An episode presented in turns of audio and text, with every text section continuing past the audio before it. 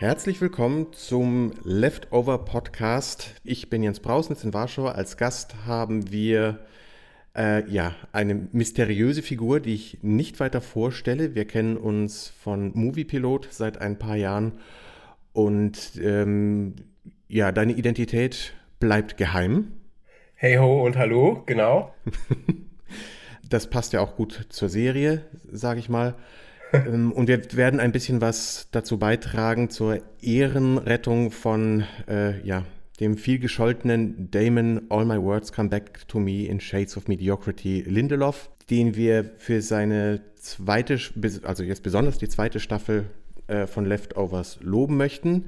Auf die gehen wir äh, erst nach einer ja, Spoilerwarnung ein, die, die in ein paar Minuten folgt, weil kurz werde ich versuchen vorzustellen, worum es bei Leftovers geht und du unterbrichst mich bitte oder ergänzt was, wenn ich da was falsch mache.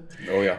Leftovers ähm, ist eine HBO-Serie, die letztes Jahr gestartet ist, basiert auf dem gleichnamigen Buch des Autors Tom per Perotta, wenn man den so ausspricht, bekannter Autor. Es geht dort um darum, dass das, das ähm, 2% der Weltbevölkerung von einem Tag auf den anderen, und zwar am 14. Oktober, ähm, verschwunden sind, die einfach weg sind. Und das ist das Mysteriöseste, was man äh, als gegeben hinnehmen muss, um die Serie zu verstehen. Aufgeklärt wird das nicht oder dem auch nicht nachgegangen. Ich glaube, das stört viele Zuschauer womöglich am meisten daran, weil die vielleicht einfach nur äh, erwarten, dass dieses Mysterium geklärt wird. Dabei geht es der Serie und dem Buch auch viel mehr darum, äh, zu zeigen, wie gehen die Menschen, die ja, denen an ihre Liebsten oder Familienangehörige aus, ja, aus dem Leben geklaut wurden, weggebeamt, wie auch immer. Ähm, wie gehen die damit um?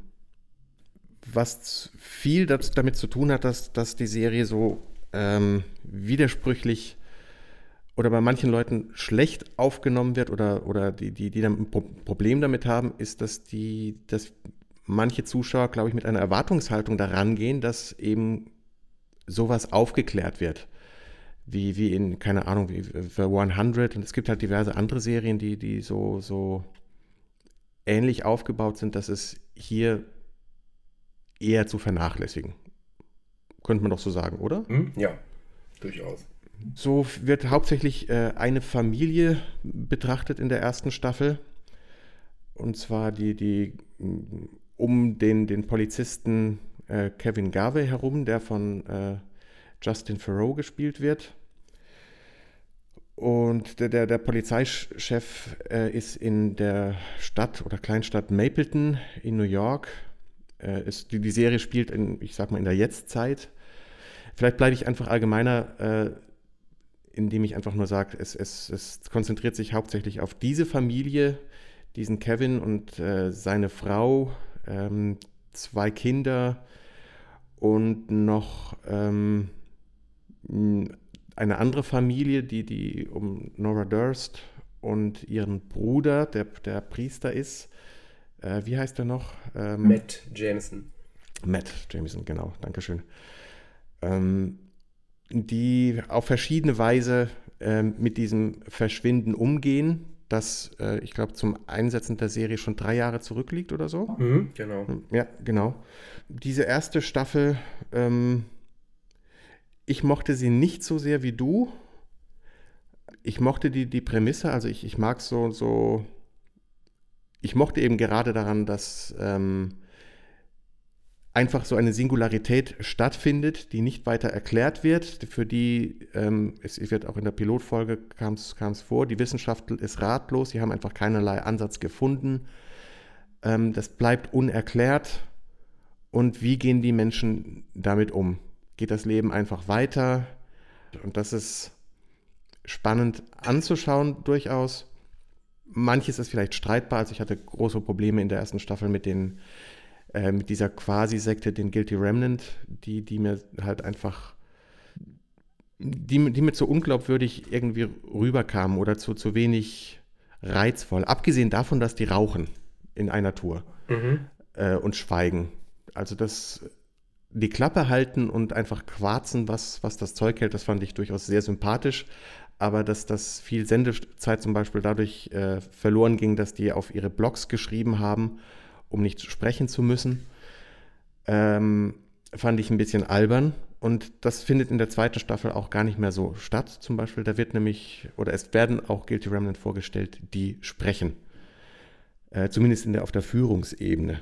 Mhm. Und das fand ich sehr sympathisch, äh, womit wir vielleicht schon bei der Problematik von Damon Lindelof angelangt sind. Denn mit der ersten Staffel ist im Prinzip die äh, Geschichte des Romans auserzählt und die zweite Staffel bietet im Prinzip die Chance eines Reboots oder Neustarts mit den gleichen Figuren, äh, deren Geschichte weiterverfolgt wird. Die Variation, die stattfindet oder das, das Neue, was hinzukommt, ist, dass es quasi einen Ort gab, nämlich Jordan in Texas mit dem ihm umgebenden Nationalpark Miracle, in dem es keine Departure gegeben hat. Also Departure ist äh, so, so, so hieß, oder das ist der Name, den diese Singularität äh, bekommen hat, dieses äh, Verschwinden von 2% der Weltbevölkerung. Und darum dreht sich dann quasi die zweite Staffel, bei der äh, Lindelof wohl eher federfü federführender war als noch in der ersten Staffel. Ähm, was du als ausgewiesener Lost-Experte wahrscheinlich ähm, äh, eher bezeugen kannst als ich.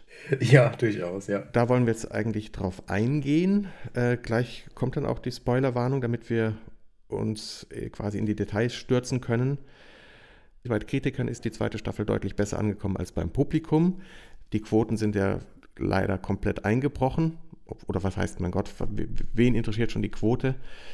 Ähm, die Serie steht für sich und wenn man die Eröffnungsszene der zweiten Staffel mal heranzieht, die, die mit einer ja, Höhlenfrau beginnt, also es gibt eine Rückblende, äh, die, die weit, weit zurückgeht, ähm, wirkt wohl für manche Zuschauer wie ein Schlag ins Gesicht, weil es nicht mit den Figuren sofort losgeht, an die man sich gewöhnt hat. Und die ganz, fast die ganze äh, erste Folge m, bleibt dabei. Und ich meine, wenn Leute ein Problem damit haben, dass ihnen eine Geschichte erzählt wird, weiß ich nicht, warum die überhaupt Fernsehen. Mhm. Ähm, und diese erste Szene mh, bietet eigentlich schon so, so einen Ansatz der kompletten Thematik dieser äh, Staffel oder in, in, so wie ich sie wahrgenommen habe. Ähm, es gibt nämlich diese Höhlenfrau, die ähm, in der Nacht äh, in ihrem Clan aufwacht, weil sie ein dringendes Bedürfnis verspürt zu urinieren, verlässt die Höhle und ähm, ja, pinkelt, sieht einen Vogel über sich und dann gibt es einen Erdstoß und die ähm, Höhle, aus der sie rausgekommen, wird, aus, rausgekommen ist, wird verschüttet. Sie kommt halt nicht mal an ihre Gruppe ran. Was ich noch nicht gesagt habe, ist, dass die Frau schwanger ist und dann äh, ein Kind zur Welt bringt. Und ähm, ist dann auf sich allein gestellt, zieht durch diese Gegend und sieht wieder diesen Vogel ähm, oder einen Vogel. Da ist, und das ist genau vielleicht dieser Knackpunkt, ähm, weil das, was man als Zuschauer jetzt vielleicht annimmt, was diese Höhlenfrau denkt, wenn sie den Vogel sieht, ob das ein Zufall ist oder ob sie dem einen Sinn gibt, weil sie glauben möchte, dass es einen Sinn hat, dass sie den Vogel sieht, weil er sie äh, zu einer Siedlung führt in eine Richtung. Ähm, das passiert in den Köpfen. Das ist Glauben, das ist, ist äh, Annahme und genau das ist für mich das übergeordnete äh, Thema dieser zweiten Staffel. Der Glaube. Und wie Glaube funktioniert. Okay. Mhm. Und das ist halt schon in dieser ersten Szene drin. Es gibt auch, äh, ich sage jetzt mal, Bilder womöglich im, im Staffelfinale, die das spiegeln. Welche genau das sind, sagen, sage ich, oder da komme ich dann erst nach diesem äh, äh, der Spoilerwarnung zu sprechen. Und ähm, hättest du noch was anzumerken an, den, an der Stelle, dem Punkt? Nee. Ja, dann würde ich sagen, alle, die, die vielleicht Lust bekommen haben, sich damit auseinanderzusetzen, die können, sollten sich dann einfach mal die Staffel angucken. Ich glaube, man könnte sich auch auf die zweite Staffel stürzen, ohne die erste gesehen zu haben. Ja, empfehle vor allem die zweite Staffel, weil es das Beste ist, was ich dieses Jahr gesehen habe an, an Serie. Ähm, was Damon, Damon Lindelof selbst von sich auch sagt, ist ja, dass er durchaus Fehler gemacht hat äh, und aus denen lernt. Das finde ich ähm, schon mal für sich genommen sehr sympathisch. Auch, dass er das Lost-Finale gegen alle Helme und Angriffe bis zum heutigen Tag verteidigt, mhm. weil er dazu steht, es war seine Vision und Himmel, Arsch und Zwirn, dann äh, soll man ihm das lassen. Ich meine, das muss man, es müssen nicht alle gut finden. Generell positiv kann man es auffassen, weil es polarisiert, nicht alle zufriedenstellt ähm, und ja, gut. Ich glaube, er hat es damals sogar mit dem famosen Walter White Zitat ähm, gerechtfertigt. I did it because I liked it. ja.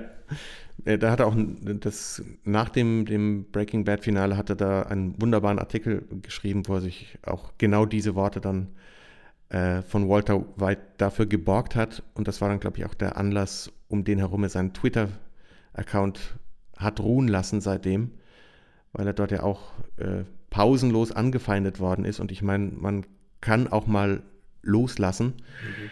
Und ich meine, er hat aus seinen Fehlern gelernt, wenn man es überhaupt als Fehler wahrnimmt. Das ist in jedem Einzelfall wohl streitbar. Im Falle von der zweiten Staffel Leftovers würde ich sogar so weit gehen, dass alle Fragen, die er aufwirft, tatsächlich auch beantwortet werden.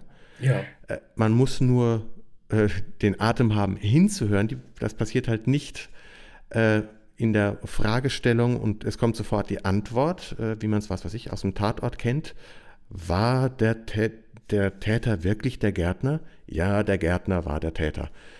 Ähm, so mit dieser Erwartung sollte man nicht äh, herangehen, sondern eher im Billy Wilderschen Sinne den Zuschauer nicht zu sagen, 2 und 2 ist 4, sondern sie das 2 und 2 selber zusammenzählen lassen äh, wer sich darauf einlässt, der wird auf ich, wirklich jede, nahezu jede Frage eine Antwort bekommen in dieser Staffel. Und das ist mit Ausnahme, warum diese 2% verschwunden sind. Das bleibt weiter ungeklärt und ist auch gar nicht so spannend, sondern wirklich das Schicksal und äh, das, was die, die Personen tun mit dieser neuen Situation, die sich durch diese Stadt Jordan, Miracle, äh, ergibt und die Antworten sind alle da, wenn man ja, gewillt ist, auf sie zu warten und die Puzzleteile selber zusammenzufügen. Wer darauf keinen Bock hat, der ist hier falsch oder zu ungeduldig. Und was ich auf jeden Fall empfehlen würde, ähm, ist, dass die Staffel Binge zu watchen oder so, so zeitnah wie möglich, äh, damit sie ihren Sog entfalten kann. Ich habe sie so wirklich sehr genossen. Wie ging es dir mit deiner Zweitsichtung? Ähm, ja, man sieht es dann schon etwas anders, ähm, weil, naja, die Produkte von Lindelof so äh, atmosphärisch dicht sind, äh, dass einem da so viele Dinge neu auffallen. Also es war quasi auch mhm. wieder ein, ein Reboot, ein Rewatch. Ähm, und äh, ja, es hat, es hat natürlich wieder gut getan, das alles nochmal zu gucken und neue Details zu erkennen und das anders einordnen zu können, weil man eben schon weiß, wie was passiert, etc. Ja, dann sprechen wir jetzt deutlichst die Spoilerwarnung auf, aus. Okay. Jetzt hier ist die Grenze für all diejenigen, die die zweite Staffel gesehen haben. Die können gerne weiterhören. Alle anderen, jetzt ist der letzte Moment, hier rauszugehen. Macht's gut, viel Spaß, genießt diese Serie. So, und wir steigen jetzt direkt ein. Super.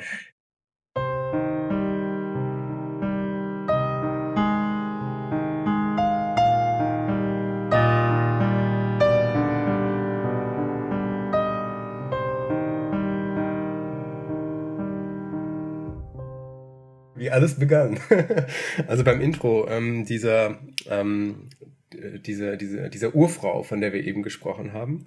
Mhm. Wir haben gesagt, wir spoilern, also können wir schon sagen, ja. dass wir das durchaus als Parallele zu Nora Durst gesehen haben, oder? Ja, also das Baby. Ähm, für mich waren diese, ich glaube, es waren ungefähr zehn Minuten, waren schon wieder Lindelof in Reinform, ähm, als die Frau auf den Baum klettert und äh, diese, diese Vogeleier klaut und frisst, äh, oder mhm. besser gesagt trinkt und dann ihr Baby in Gefahr gerät. Das ist, für mich ist das so typisch Lindelof. Ähm, du, du tust einem Unrecht und dir erfährt selber, du erfährst selber Unrecht, äh, dir geschieht dasselbe. Ähm, du bringst andere dadurch auch in Gefahr, dass das passt irgendwie. Ähm, das ist so, so typisch Lindelof und hat mir natürlich sofort gut gefallen. Ich habe mich sofort äh, zu Hause gefühlt in den ersten zehn Minuten. Und äh, ja, natürlich dann die musikalische Untermalung und ähm, dann auch dieser fließende Übergang zu den, zu den Mädels im, im, ist das ein Pool? Nee, im See, im See in Jarden. Mhm. Ähm, also das war schon erstklassig, fand ich. Und auch wie es gefilmt war, ähm, diese, dieser Farbton dazu hat mich sehr angesprochen, muss ich sagen. Ja, das, das karmische, Karma, Karma-Punkte-Konto. Genau. äh, ja, gefilmt ähm, ist es vermutlich alles digital ähm, wo auch diese Härte so ein bisschen herkommt. Sie haben das sehr körnig gemacht genau. für, für, dieses ähm, oder damit Filmkorn, glaube ich, versucht zu imitieren. Insgesamt äh, war es dafür aber zu hart in den Kontrasten. Aber das ist, das ist, äh, mein Gott, ein Kleinkram. Mhm. Ähm, insgesamt ähm, mag ich auch die Kameraarbeit eigentlich sehr, weil sie äh, viel Handkamera beinhaltet. Sie machen schöne, ähm, es gibt schöne Arbeit mit wirklich mit Licht, äh, was zum Teil an Emanuel Lubezki erinnert, der, der ja, also den, hier den, den Terence Malick ja. Kameramann. Ein Traum. Weißt, es, wird, es gibt halt vieles, was, was äh, Lubezki bei, bei Malik halt macht, ins Gegenlicht zu filmen. Das gibt, findet man in dieser Staffel auch sehr, sehr viel, mhm. ähm, was sehr gut aussieht. Hm, nur, dass es halt leider nicht auf Film gedreht ist. Das sieht man dann halt bei, bei den Hauttönen. Äh, und manchmal ist es mir halt zu großaufnahmenlastig. Ähm, gut, was jetzt auf dem Fernsehen nicht stört, aber ähm, ich würde sowas wie Leftovers einfach auch gerne auf einer Kinoleinwand sehen. Ja. Irgendwann mal. Und dann sind manche Großaufnahmen mir einfach zu, wären mir dann, glaube ich, zu viel. Das ist aber auch, glaube ich, das einzige was ich ein bisschen kritisch zur, zur Kamera anmerken wollen würde, hätte ich ja jetzt auch. Ähm, sehr schön ist dann, wie diese äh, erste Folge der zweiten Staffel dann, wie du schon gesagt hast, übergeht auf die neuen Figuren, die sofort eingeführt werden. Dann eben diese drei Mädels, die dort baden. Und äh, hier, äh, es wird Wasser getrunken. Hm. Das Wasser trinken ist auch ein super Motiv, was sich dann auch durch die, die ja, ganze Folge zieht. Äh, ganze Staffel. Ja. Also auch nicht nur, weil, weil dann auch noch sowas Motiv wie Brunnen eben dazu kommt, dass das Wasser verkauft wird und man hier halt schon, schon hier wird quasi schon was gestreut, ähm, weil es, die, die Mädchen verschwinden dann ja. Und man kann sich halt fragen, oh, hat das was mit dem Wasser zu tun, dass die versch verschwunden sind? Hat es da was damit zu tun, dass sie was getrunken hat von diesem Wasser, diesem heiligen Wasser oder was für immer, auch was das für Wasser ist. Ähm, also da, da, da werden so, so ganz einfache Dinge wie Wasser äh, aufgeladen mit Bedeutung, äh, von der man nicht weiß, äh, interpretiert man das jetzt hinein. Und das ist ja genau das, was bei Glauben passiert. Mhm. Ne, und das ist, das finde ich, äh, sehr, sehr brillant, äh, wie Lindelof und Perotta, den sollte man vielleicht nicht vergessen dabei. Mhm. Selbst wenn, wenn Lindelof da wohl definitiv der federführende Führende ist, was diese Mysterien angeht. Sie sind so, ähm, so greifbar, so kleine Dinge ähm, wie Wasser. Oder wenn, wenn, wenn Kevin dann in dem Hotel ist, geht es ja auch darum, er soll nicht Wasser trinken, kein Wasser trinken. Ja. Einfache Dinge so sehr aufzuladen ähm, und es dem Zuschauer üb zu überlassen, äh, was er glaubt oder was er glauben möchte. Mhm. Ist super. Ja, das funktioniert ja im Prinzip auch äh, mit, diesem, mit diesem Glaskasten. Also wir sehen ja am Anfang direkt eine Reihe von Dingen. Also er kippt ja quasi eine Box von Mysterien aus, direkt in den ersten paar Minuten, in, der wir, in, dem, in dem wir uns in, in Jordan, Texas direkt befinden. Also mhm. was macht die Frau im Hochzeitskleid da? Warum äh, düngt die da ihren Rasen? Ähm, warum gibt es diesen Glaskasten über diesem Riss im Asphalt? Und äh, was macht dieser Mann auf dem, auf dem Turm? Ähm, und was bedeuten die Erdbeben etc.? Also auch mhm. Naturphänomene, die da eingearbeitet sind. Und ähm, ja, so wird uns äh, Jarden erstmal vorgestellt als Ort verschiedener großer Myst oder kleiner Mysterien, die sich dann bündeln und ähm, uns sicherlich ähm, bei der Stange halten sollten. Zu Recht. Und das wird ja dann auch alles noch sehr gut aufgelöst. Ja.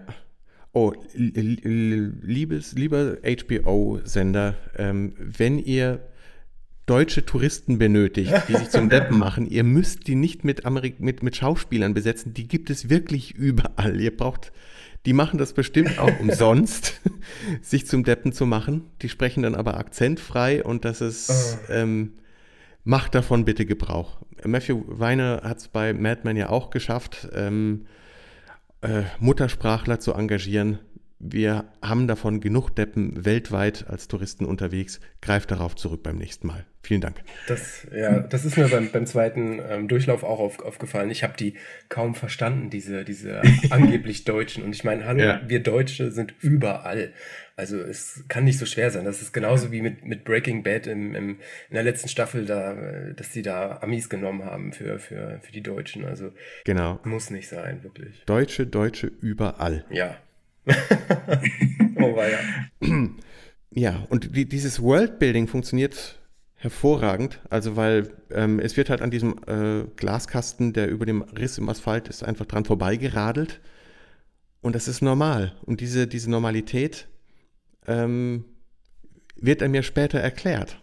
Ne? Dass, dass dann, ich meine, es läuft in den ersten Folgen immer wieder dieser, dieser Mann mit einer Ziege durchs Bild der dann die, ist das Schächten oder einfach nur so äh, ermorden, ähm, der eine Plastikfolie ausrollt und dann, dann seine Ziege ermordet. Mhm. Und ich glaube, ja, fünf Folgen lang sieht man ihn jedes Mal mindestens einmal durchs Bild laufen. Und das ist ähm, logistisch hervorragend gelöst. Ähm, und ist schön, sich einfach in, in, so eine Welt fallen zu lassen, diese Fragezeichen einfach erstmal aufzunehmen, zu sammeln und die werden wirklich alle äh, wunderbar abgearbeitet. Hm. Ähm, es, dann wird, es wird ja auch noch ein Feuerwehrmann, sage ich mal, vor, vorgestellt, der aber weniger Feuer löscht, sondern eher wie in Fahrenheit 451 von Bradbury ja, Feuer legt hm. und Leute bestraft. Ähm, und auch hier wird schon ähm, ja dieser, dieser mh, hm,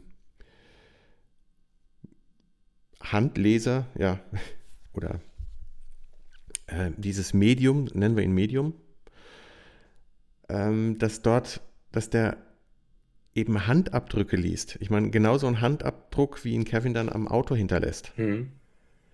Ähm, der genauso gelesen wird, dann aber eben von einer Maschine und keinem Menschen und zu der, dieser Übereinstimmung führt. Ich meine, auch diese Motive, auch dieses Motiv zieht sich durch. Und es ist halt auch toll, dass es variiert wird, äh, wenn, wenn Mac dann ja äh, in ihrer Rückblende vor dem gleichen Mediumstypen sitzt und eben keinen Handdruck, äh, braucht, weil es sich ja bei ihr um die Vergangenheit dreht und nicht um die Zukunft. Mhm. Fand ich super. Ja. Sowas. Und das ist, äh, ich meine, die, die, die Planung von sowas ist so perfekt. Ähm, selbst sowas wie die, diese Grille, die in der Pilotfolge ja auch noch eine große Rolle spielt, ja. wird wieder aufgegriffen. Ähm, und nicht nur in diesem, diesem Geschenk, äh, was, was äh, der John, John hieß der, glaube ich, ne? Mhm. Äh, was John von seiner Tochter bekommt, sondern Mac hat das ja als Ring, als, als Klingelton in ihrem Handy, ne? Echt? Ja, wenn die in der neunten Folge, wenn, wenn, ja. äh, wenn sie Auto fährt mit Tom, ja. wenn ihr Telefon klingelt und sie meint, das wäre im Handschuhfach, das ist auch eine Grille. Ach so, okay. Und da dachte ich, das ist so äh, vielschichtig, Okay. äh, wie, wie Motive immer wieder auftauchen. Ich meine, das macht einfach Spaß, das dann äh, wieder zu entdecken. Das stimmt, ja. Und äh, wenn, ich meine, wenn, wer daran keinen Spaß hat und meint, das ergibt ja alles keinen Sinn, das ist ja alles nur, nur doof, äh, dann ist das, tut mir das leid. Das ist das wirklich schade. Schade um die, die, die viele Arbeit, die da drinnen steckt und die man da auch rauslesen kann. Ist mir beim, ähm, beim zweiten Durchlauf tatsächlich nicht aufgefallen. Ja, die, die, die Pilotfolge stellt dann äh, ja erstmal weiter diese Familie vor, die in, in Jordan lebt. Und erst gegen Ende, und, und das ist halt auch sehr schön, ist es einfach ein, ein normales Familienleben, was geschildert wird, aber glaubwürdig. Äh, mit, mit schönen Details, mit dem, dem Papa, der halt äh, nicht mal dann aufwacht, wenn, Mhm. wenn die Familie Bücher oder sonst was auf ihm stapelt und daraus halt äh, ihren Spaß macht. Also die, die Figuren äh, entwickeln, kriegen eine Tiefe vermittelt. Ja, das muss man erstmal hinkriegen. Erst gegen Ende der Folge erfährt man halt, dass Kevin und äh, Nora äh, als neue Nachbarn dort auch einziehen Mhm. in Jordan. Und erst dann äh, ist quasi der Anschluss gegeben an die, an die erste Staffel. Ja. Ja, und äh, uns wird ja in, in Jordan mit der neuen Familie tatsächlich ein, wie du es schon gesagt hast, ein, ein Stück äh, Familienidylle präsentiert. Ähm, unter anderem sehen wir ja dann am Anfang direkt äh, Evie und ihren Vater im, im Garten Ball spielen oder Frisbee, ich weiß es nicht mehr genau. Was mir aufgefallen ist beim zweiten Mal, ähm, dass Evie ihrem Vater den Witz erzählt in der ersten Folge, den äh, Mac ihr erst in der neunten erzählt hat. Äh, in der Vergangenheit also. Und ähm, wenn man dann aufmerksam ist und das äh, hört, dann kann man sich schon ungefähr denken, okay, da passiert was im Hintergrund, äh, was der Zuschauer nicht sieht. Die beiden kennen sich noch besser und sie hat sich auf jeden Fall schon mal den Witz gemerkt. Und das ist auch so ein tolles Detail, dass sie einfach ihrem Vater diesen Witz erzählt, den wir erst viel, viel später von einer anderen Person noch, noch hören. Und diese Verbindung dann zu ziehen, das ist, finde ich, auch sehr interessant. Und das macht Spaß, wie du es gesagt hast. Ja. Und ist auch wichtig. Ähm, ich meine, so, so, sonst nimmt man das mit, dass das Mac äh, hier auch nur diese Tu- Tourismustour gemacht hat Ja. in der neunten Folge. Äh, ausspuckt, bevor sie den Bus besteigt. Auch super. Ähm, dass sie das macht, aber dass die, dass sie und Ivy wieder in Kontakt getreten sind oder dass da noch was dazwischen lag, das wird ausgespart und das ist, ist ja auch gut so, sonst gäbe es die, diese Überraschung am Ende der neunten Folge nicht. Und diese Auslassung ist halt einfach auch spannend, sozusagen durch diese, diese Vorblende mit diesem Witz deutlich genug herausgearbeitet, dass, dass hier eine, eine äh, Verbindung, eine Seelenverwandtschaft oder bef gegenseitige Befruchtung stattgefunden hat. Mhm.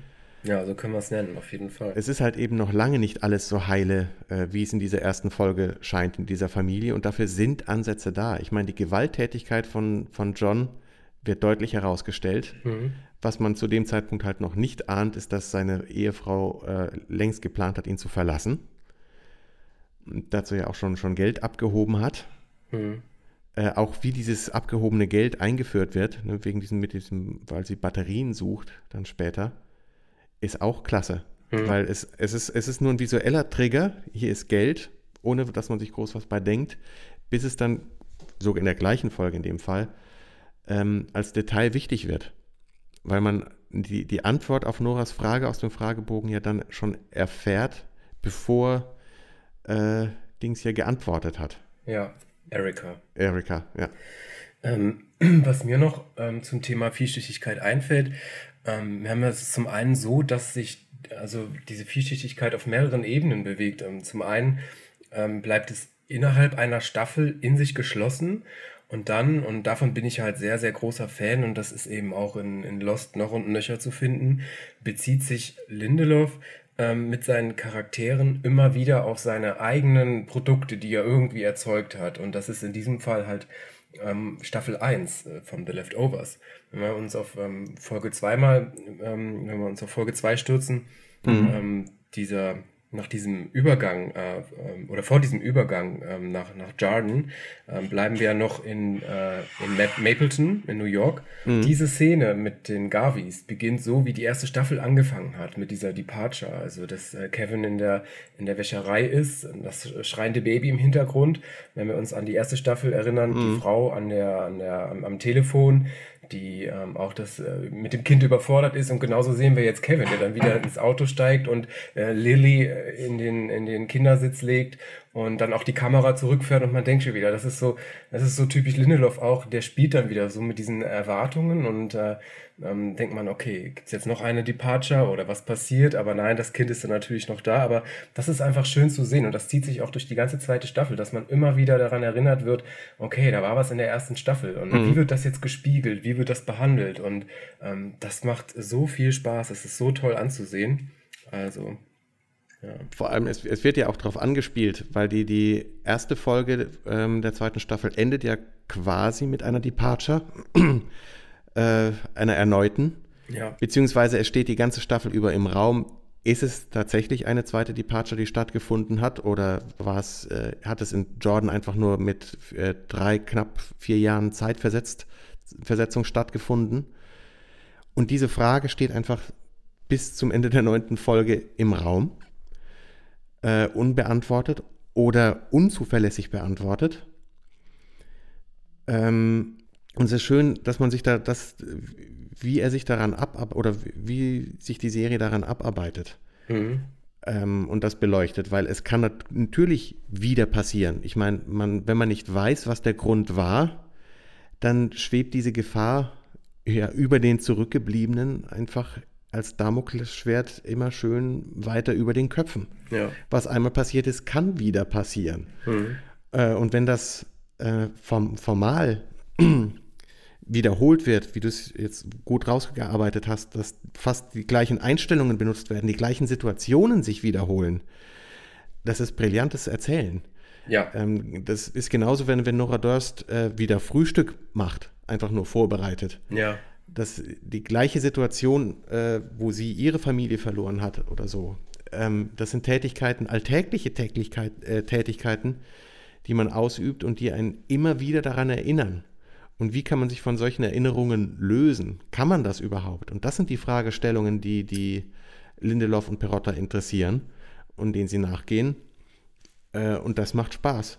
Ja. Was ich eben auch großartig finde, ist, dass die zweite Folge dann in der Zeit zurückspringt. Also man hätte wahrscheinlich erwartet, dass die zweite Staffel genau damit anfängt, nämlich bei den Figuren wieder anzusetzen, wie quasi diese neue Familie entsteht, um äh, Kevin, Nora, Lily und ähm, Jill. Jill, Jill, danke. Ähm, und auch so, so herzerwärmend. Also ich habe noch kein It's Okay gehört, das so viel bedeutet hat und so schön ist ja. in dem Moment. Ja wenn es wirklich diese neue Familie quasi zusammenschweißt und sagt, hier, wir sind ehrlich zueinander, wir sagen alles ähm, und ja, es ist einfach okay. Das ist wunder, wunder, wunderschön. Ich weiß, weiß nicht, was, was will man denn mehr, um Himmels Willen? Ja. Ähm, und das ist, sie spielen das toll, überzeugend und es ist toll, einfach zu sagen, hier, okay, wir machen einfach weiter. Das Leben geht weiter wir fangen neu an. Und dann hat Kevin halt das Problem, dass, ja, Patty auftaucht mhm. und ihn nicht loslässt. Man weiß eben nicht, ist äh, Patty jetzt eine echte Erscheinung äh, aus dem Jenseits oder wie auch immer, oder ist es die angedeutete Geisteskrankheit, an der Kevin leidet, wie es vielleicht in seiner Familie liegt, was man ja von seinem, äh, was sein Vater, ähm, der in der in der Klapse war, aber jetzt als Gehalt entlassen ist. Ähm, da, da, ist es ja schon angelegt und diese, diese Am, äh, Ambivalenz, dass man nicht weiß, dass man, dass der Zuschauer wieder in der Ambivalenz gelassen wird. Ist es eine echte Erscheinung aus dem Jenseits oder ist es nur eine Geisteskrankheit? Oder was ist überhaupt der Unterschied für den, den Menschen selber? Das ist einfach klasse. Stimmt. Ja. Ne? Diese Angst vor der neuen Departure, die du gerade angesprochen hast, die wird, ähm, das finde ich halt auch so interessant, ja, in zweierlei Hinsicht genährt. Ähm, das ist so diese Rebellion zwischen Glaube und Wissenschaft, die sich eben auch durch alle Werke von Lindelof irgendwie zieht, ähm, außer jetzt in den Filmen, aber nehmen wir mal die Serien.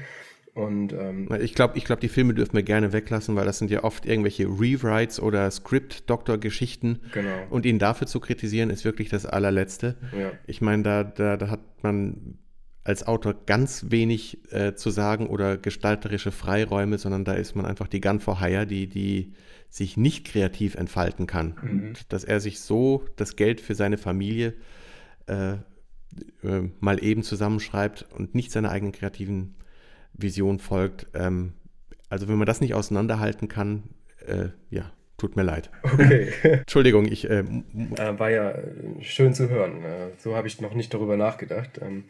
Also wieder was gelernt.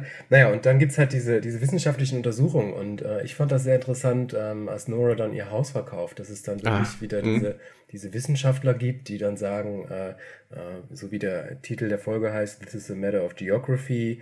Und ähm, es hat ja in der ersten Staffel schon ähm, wissenschaftliche Untersuchungen gegeben und keine sind äh, selbst nach, in, innerhalb dieser drei Jahre zu irgendwelchen Erkenntnissen gelangt, aber es wird halt immer weiter geforscht und das kann halt auch so ein bisschen äh, als satirischer Aspekt gewertet werden auf, auf unsere Welt, auf unsere Realität, in der ja auch immer alles versucht wird, äh, es wird ja auch immer alles wissenschaftlich erklärt und äh, alles erforscht, bis es dann irgendwann mal Antworten gibt und äh, manchmal bleiben sie halt auch aus und dann kommt eben der Glaube ins Spiel und das ist so ein, so ein, so ein, so ein, so ein Kampf ähm, zwischen diesen beiden Aspekten, der dann so entsteht und äh, gerade so in dieser zweiten Folge äh, ge gesät wird und äh, da entwickelt sich viel draus, finde ich. Mit Jordan wird ja auch ein, eine geografische These aufgestellt, dass es dort eben keine Departure gegeben hat. Mhm. Und das wäre ja dann genauso geografisch begründet, wie es diese MIT-Wissenschaftler beim die Nora ihr Haus abkaufen, ja. äh, aufgestellt wird. Ja. Und dann gibt es ja noch diese andere wissenschaftliche Gruppe, die am äh, Anfang der sechsten Folge, mhm. äh, glaube ich, vorgestellt wird, die dann ja auch ein Screening von Nora machen und die Nora total verunsichern, mhm. weil es dann, wenn sie versuchen, telefonisch mit ihr in Kontakt zu treten und sie von ihrem quasi Kollegen äh, von dieser Linsentheorie zum ersten Mal hört, dieser, äh, wo der Verdacht gesät wird, dass sie ähm, womöglicherweise der Katalysator für eine neue Departure gewesen sein könnte. Oder auch schon die erste. Also das, ähm, wo es um die Schuldfrage geht, äh, ob jemand womöglich Schuld an der Departure anderer Menschen haben kann. Äh, wo, wo solche Thesen äh, einander gegenüberstehen und, und dann eben doch auch beim manchen verzweifelten Wissenschaftler der Glaube mit reinrutscht oder umgekehrt. Ähm, fand ich auch sehr toll, äh, weil, weil äh, für was wird sie gehalten? Was, der, der Erzengel Dingsbums, Asrael oder was? Ja, genau, Asrael. wo, wo dann noch ja auch so, so diesen schönen Lachanflash kriegt und das äh, Gespräch beendet. Ähm, und das bis zu dem Moment aber ist sie dem ja, hat, war ja, war sie ja geneigt, dem zu glauben. Also sie hat da durchaus so, so ein, äh, eine Wissenschaftsgläubigkeit oder Anhänglichkeit wie Scully bei Akte X, ähm, würde ich jetzt mal sagen, weil erst in dem Moment, wenn der Glaube dazu kommt, ähm, ist, ist für sie die Nummer gelaufen. Da ist sie dann raus. Ja. Wobei ich Nora Dursts Charakterzeichnung in dieser Staffel ähm, also ich muss natürlich sagen, Nora Durst mit als, äh, also Carrie Coon als Nora Durst ist äh, natürlich mein, mein Highlight dieser Serie. Zum Niederknien. Ja, genau, zum Niederknien. Und ähm, bezüglich ihrer Charakterzeichnung dieser zweiten Staffel ist mir halt aufgefallen, dass sie ähm, noch ambiger ist, als es vorher schon war. Ähm, du hast gerade gesagt, dass ähm, sobald der Glaube hinzukommt, ähm, also sie, sie reagiert ja schon fast agnostisch auf alle Dinge, die irgendwas mit Glaube zu tun haben, auch in dem Gespräch mit Erika in äh, Folge 6. Ähm, das wird ja alles direkt ab, abge, abgetan von ihr als ähm, ja, Schwachsinn quasi und, und äh, erbärmlich nennt sie das etc.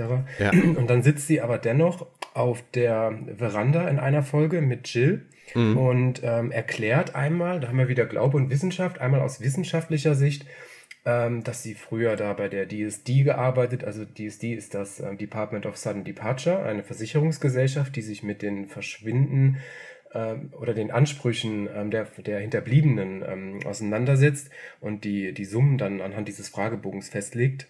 Und ähm, einmal erklärt sie, dass äh, dieses Verschwinden, dass es nicht gegeben haben kann, das Verschwinden der Mädels mit dieser Wissenschaft.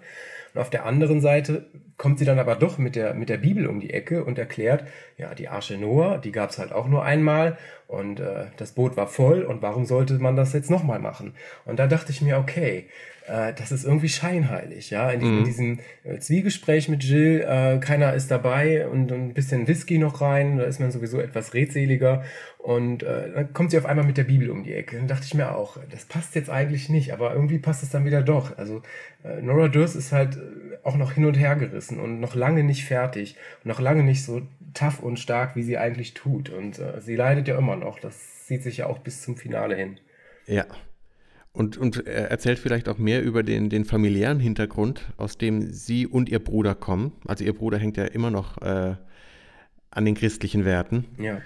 Und wer weiß, also wenn es Alkohol unter Alkoholeinfluss vielleicht sich Bahn bricht, vielleicht erzählt das mehr über deren, deren Backstory, ähm, als wir bisher gelernt haben. Das ist, ist halt schon schön. Also ist es ja auch ähm, das Radio, das sie zerschmettert. Ja.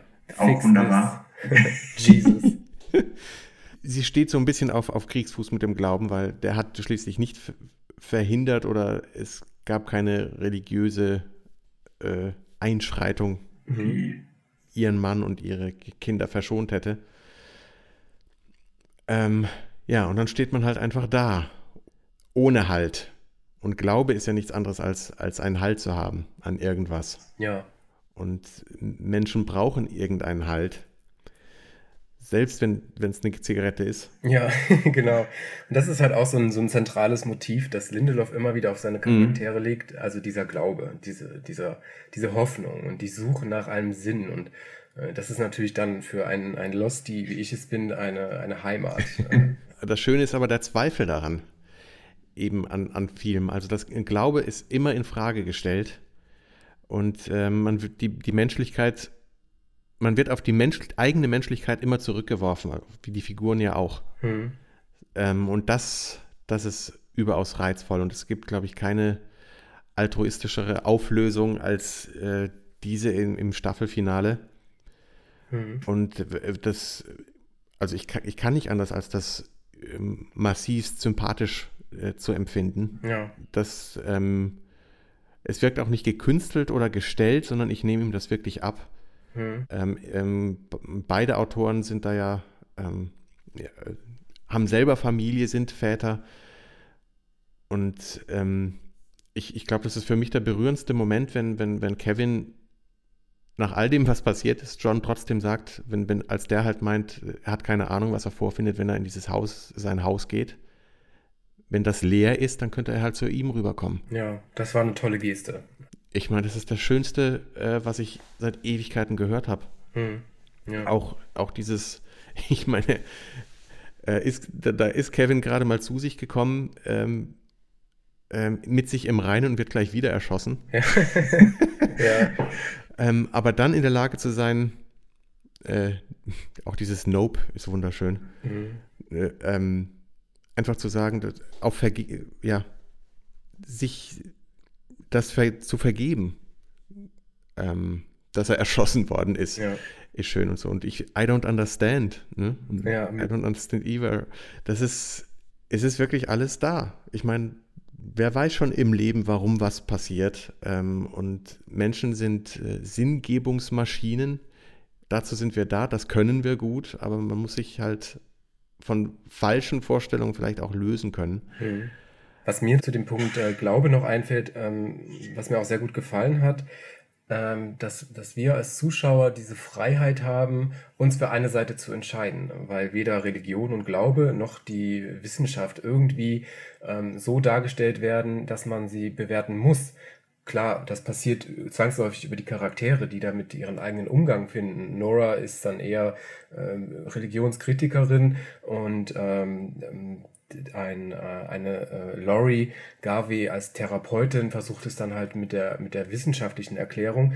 Aber beide, beide Wege funktionieren. Beide Wege haben äh, eine Existenzberechtigung. Wenn wir uns ähm, Folge 7 angucken, ähm, in der es, da wird ja quasi alles vorbereitet für diese Hotelszene, für die Folge 8. Und mhm ähm, Kevin ist ja auch wieder wie so ein Suchender, ein Umherirrender, der, der da durch, durch Jordan äh, streift und denkt, ja, was mache ich jetzt? Wie werde ich diese Patty Levin los? Und dann erst Rat bei seiner Frau sucht und die ist Therapeutin und die versucht es ähm, mit dieser Wissenschaftsseite wieder. Du musst Medikamente nehmen oder du musst dies und das und jenes machen. Und äh, dann geht Kevin zu Virgil oder war vorher schon da und da hat er eben diese, diesen mystischen, magischen Aspekt. Das hat jetzt weniger was mit Religion zu tun, was, was Virgil da betreibt, mhm. mehr so, so ein Voodoo-Zauber. Aber es ist trotzdem was, was, etwas, was mit Religion was gemein hat. Etwas, was vielleicht nicht sichtbar ist, woran man glauben muss.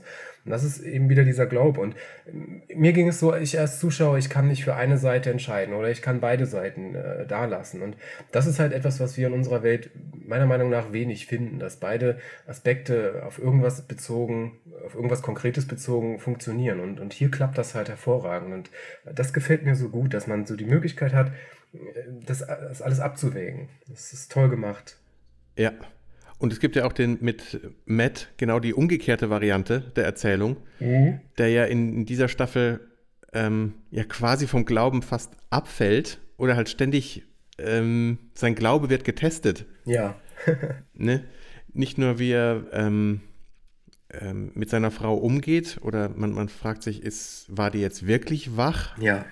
Äh, in dieser einen Nacht und wenn es, ich meine, dann kriegt er äh, auf dem Weg zurück nach Jordan, nach dieser, dieser Schwangerschaftsdiagnose, ich meine, er kriegt über den Kopf gehauen und aufgrund dessen äh, ist das eine Vision, die er hat, oder ist jetzt wirklich wieder nochmal wach?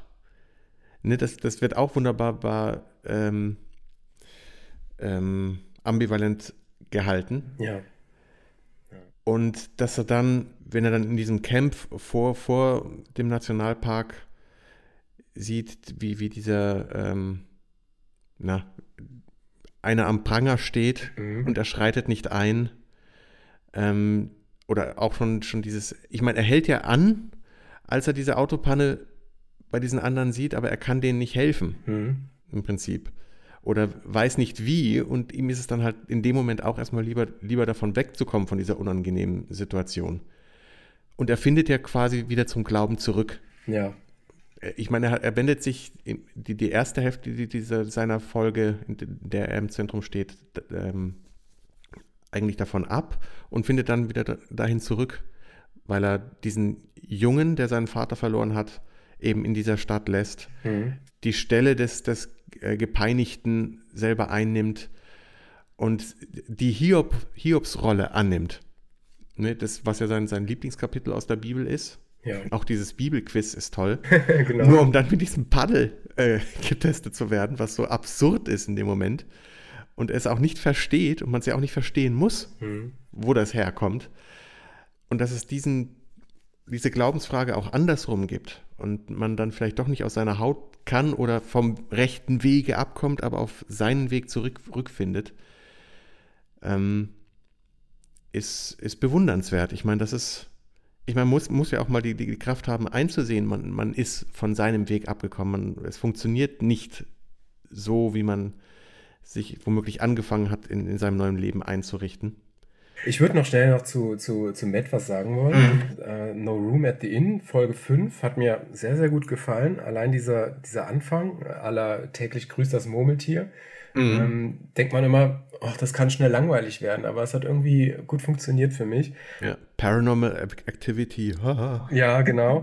Und ähm, ja, Matt ist sowieso ein total interessanter Charakter und es war auch wieder eine sehr starke Charakterfolge und äh, ist ja auch so einer, er wird so komplett durch den Fleischwolf gedreht irgendwie. Äh, ähm, alles Unglück, was geschehen, geschehen kann, äh, geschieht ihm auch und mhm. alles läuft schief und am Ende ähm, ist er trotzdem genügsam irgendwie und, und auch so ja, zufrieden oder glücklich oder macht es sich irgendwie so, weil er sich an seinem Glauben festhält und äh, eben seine Frau in Sicherheit weiß. Und äh, mit, dieser, mit dieser Sicherheit wurde der Ort Jarden auch zum ersten Mal in dieser Staffel so richtig als als Kultort äh, fixiert, in dem Matt diesen Ort mit, mit so diesen Heilkräften aufgeladen hat. Und das ist eben auch so, ein, so ein zentrales äh, Lost-Motiv und ich glaube, das ist so ein Fable, den, den Lindelof da auslebt, dass er immer Orte hat. Also Lindelof schafft sich Orte und ähm, fixiert diese dann als Kultstätte, als, als äh, Sammelsurium aller Mysterien und um die sich alles rankt. Und äh,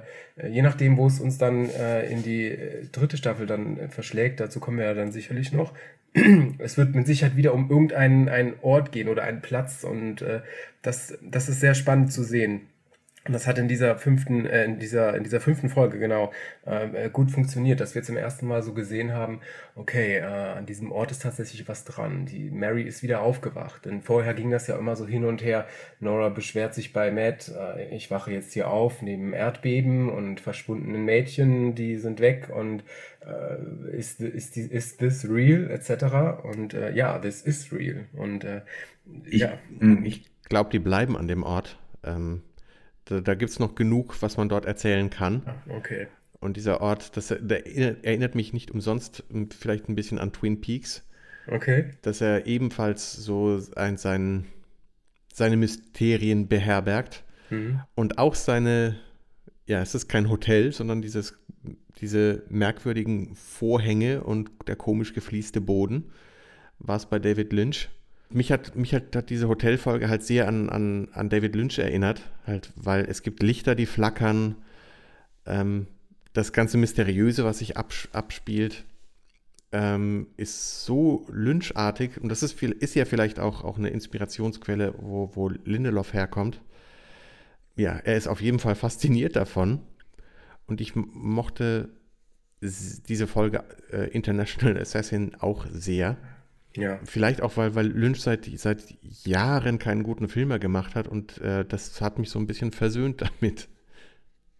Vor allem, weil auch Justin Thoreau, ich meine, der, der spielt ja in, in äh, Mulholland Drive äh, bei Lynch okay. eine, eine Hauptrolle. Äh, da ist schon mal auch diese so eine, ich sag mal, Überschneidung. Und Lynch hat ja selber mal eine, äh, es gibt nur drei Folgen einer Serie gedreht, die Hotel Room heißt. Und das geht eigentlich auch schon in diese Richtung oder ginge in diese Richtung. Also die, die diese Hotel-Room-Folgen können wunderbar in diesem Hotel spielen, was äh, äh, Lindelof hier erfunden hat.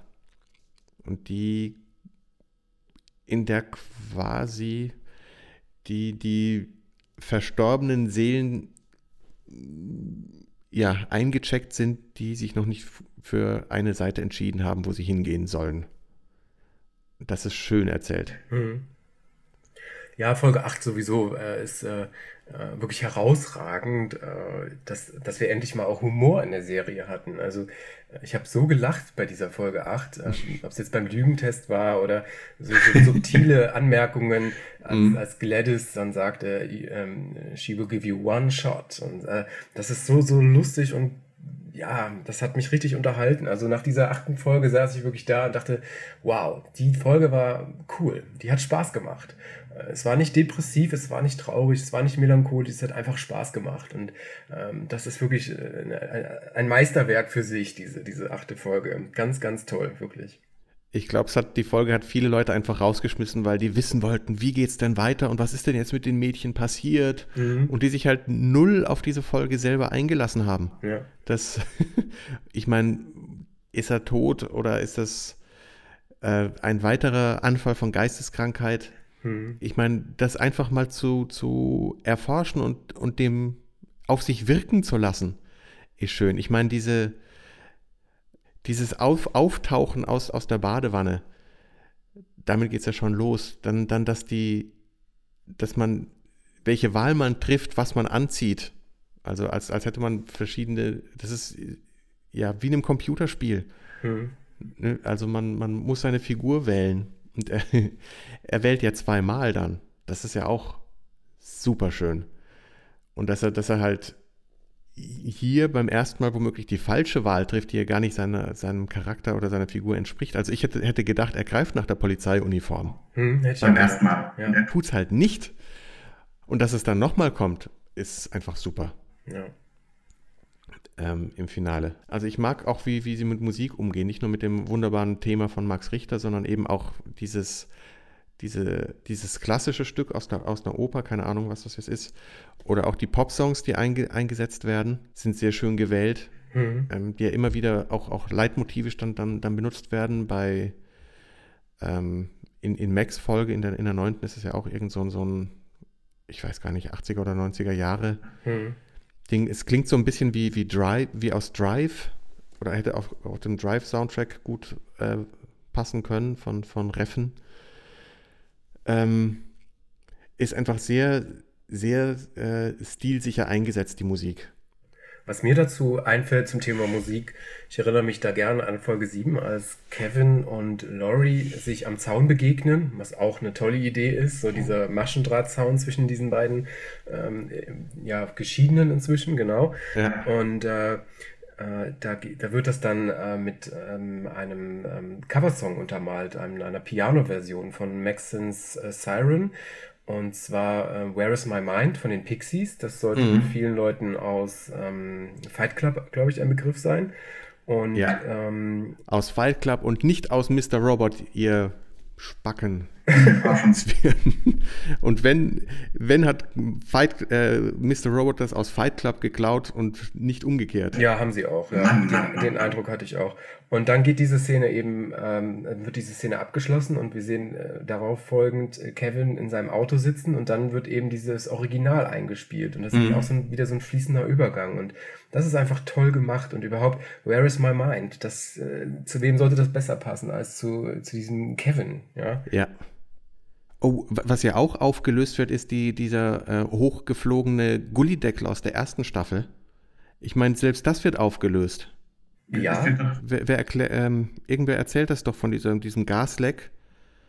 Ach, ähm, ähm, okay. Das kam ja, glaube ich, in, in, Folge 10. Ich meine, das hätte ich dann ja, kürzlich genau. gesehen. Aber ich dachte, das bezog sich nur auf Jarden, weil wir ja in Mapleton keine Erdbeben hatten. Ja, oder doch. Oder eben nur äh, lokal ein bisschen weiter abseits spürbar. Auf jeden Fall ist es genau das, was ähm, ihm dort passiert ist. Ja äh, oder was man dort gesehen hat und was nicht aufgeklärt worden ist. Man bekam quasi dafür, also selbst dafür noch eine Erklärung nachgeliefert. Ja, stimmt, und, jetzt wo du es sagst, ja. Ja, das war in Folge 9 bei der Audio-Tour äh, mit, mit Mac, glaube ich, als dir das gesagt wurde. Mit dem Gasleck, ja. Mhm. Fand ich sehr toll. Ja.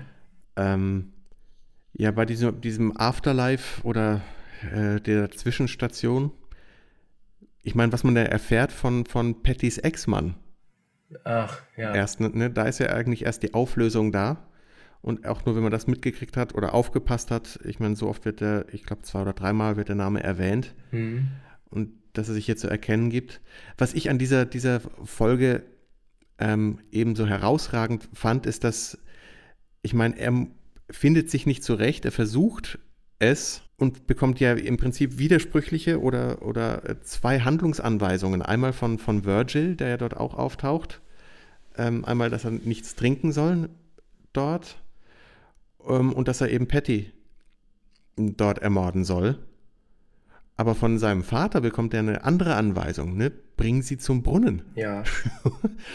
und dass er, dass, dass er hier so mh, mm, dasteht und dass, wenn er nachdem er Patty erschossen hat und es passiert halt einfach nichts. Mhm. Ich liebe solche Momente. Ja. Weil, ich meine, er war davon überzeugt, dass er das Richtige tut, um aus dieser ganzen Situation rauszukommen. Und dann steht er eben da wieder begossene Pudel. Mhm. Und das war es eben nicht. Super, super, super, super. Ja. Und dass es dann eben diese, diesen Brunnen gibt, diese Quelle.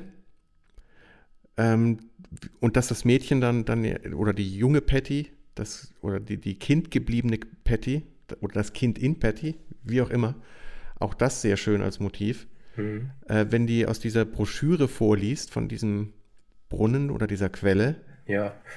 ne, wo gleich das nächste Mysterium angedeutet wird. Ähm, ah, du Guilty Remnant.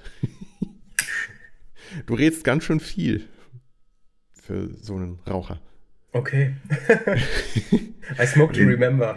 mhm ich meine, da ist gleich das nächste äh, Mysterium, wenn, wenn quasi auf die, den indianischen Hintergrund oder äh, verwiesen wird, äh, den diese, dieser Brunnen wohl für die darstellt. Und dann kommt dieser Game of Thrones äh, Moment, wenn Kevin Patty in den Brunnen stößt. Okay. Wie Jamie Lannister in der ersten Folge von Game of Thrones Bran aus dem Fenster stößt. Stimmt, da war ja was.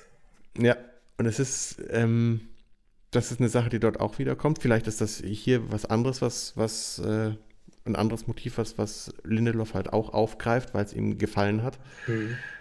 Ähm, ich finde es dann super, ähm, dass dann eben doch dieser quasi Hilferuf aus dem Brunnen kommt von der wieder erwachsenen oder jetzt erwachsen gewordenen Patty und er da runtersteigt zu ihr und sie diese, diese ähm, Jeopardy-Episode er erzählt, ist einfach, einfach ein starker Moment. Ja. Ich meine, was will man mehr?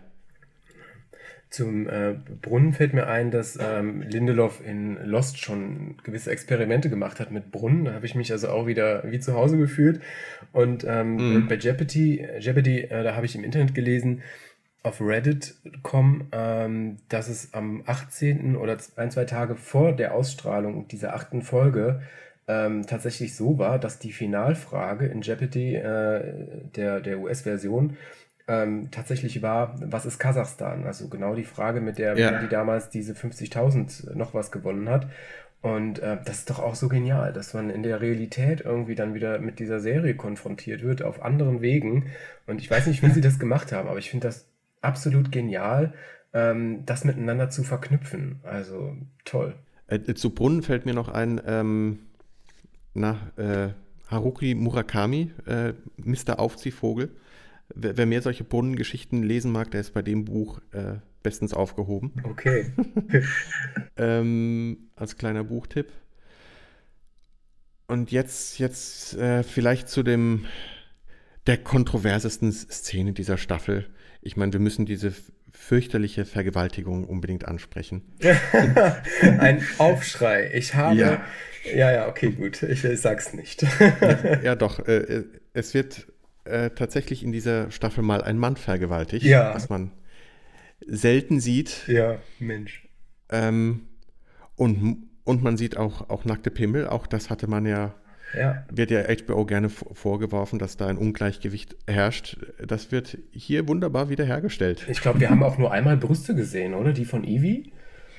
Ja, von den drei Mädels, wenn sie nackt durch den Wald laufen. Genau, von den Mädels. Und mir sind nur die von Evie im Gedächtnis geblieben. Mhm. Und äh, das ist halt auch so ein, so ein, das war fast so ein wie Novum. Also mehr männliche Nacktheit, das war ja fast jeder Hauptdarsteller oder jede Schlüssel, männliche Schlüsselfigur irgendwie nackt zu sehen, mhm. mit Penis oder ohne. Und äh, das dachte, da dachte ich mir auch schon, ist das, das ist, ähm, klar, es ist Absicht irgendwie. Soll das irgendwas aussagen? Soll das was kritisieren? Soll das etwas richtigstellen im HBO-Universum? Mhm. Ähm, ähm, war ein, ist ein interessanter Aspekt. Und diese Vergewaltigung, äh, die hat es halt jetzt mal komplett umgedreht. I wanted to make you pregnant, sagte ja Mac dann zu Tom. Mhm. Super Antwort. Ja. Kann man als Mann eben auch geschwängert sein. Mit einer, und natürlich halt dann mit einer Idee, einem Gedanken. Ja.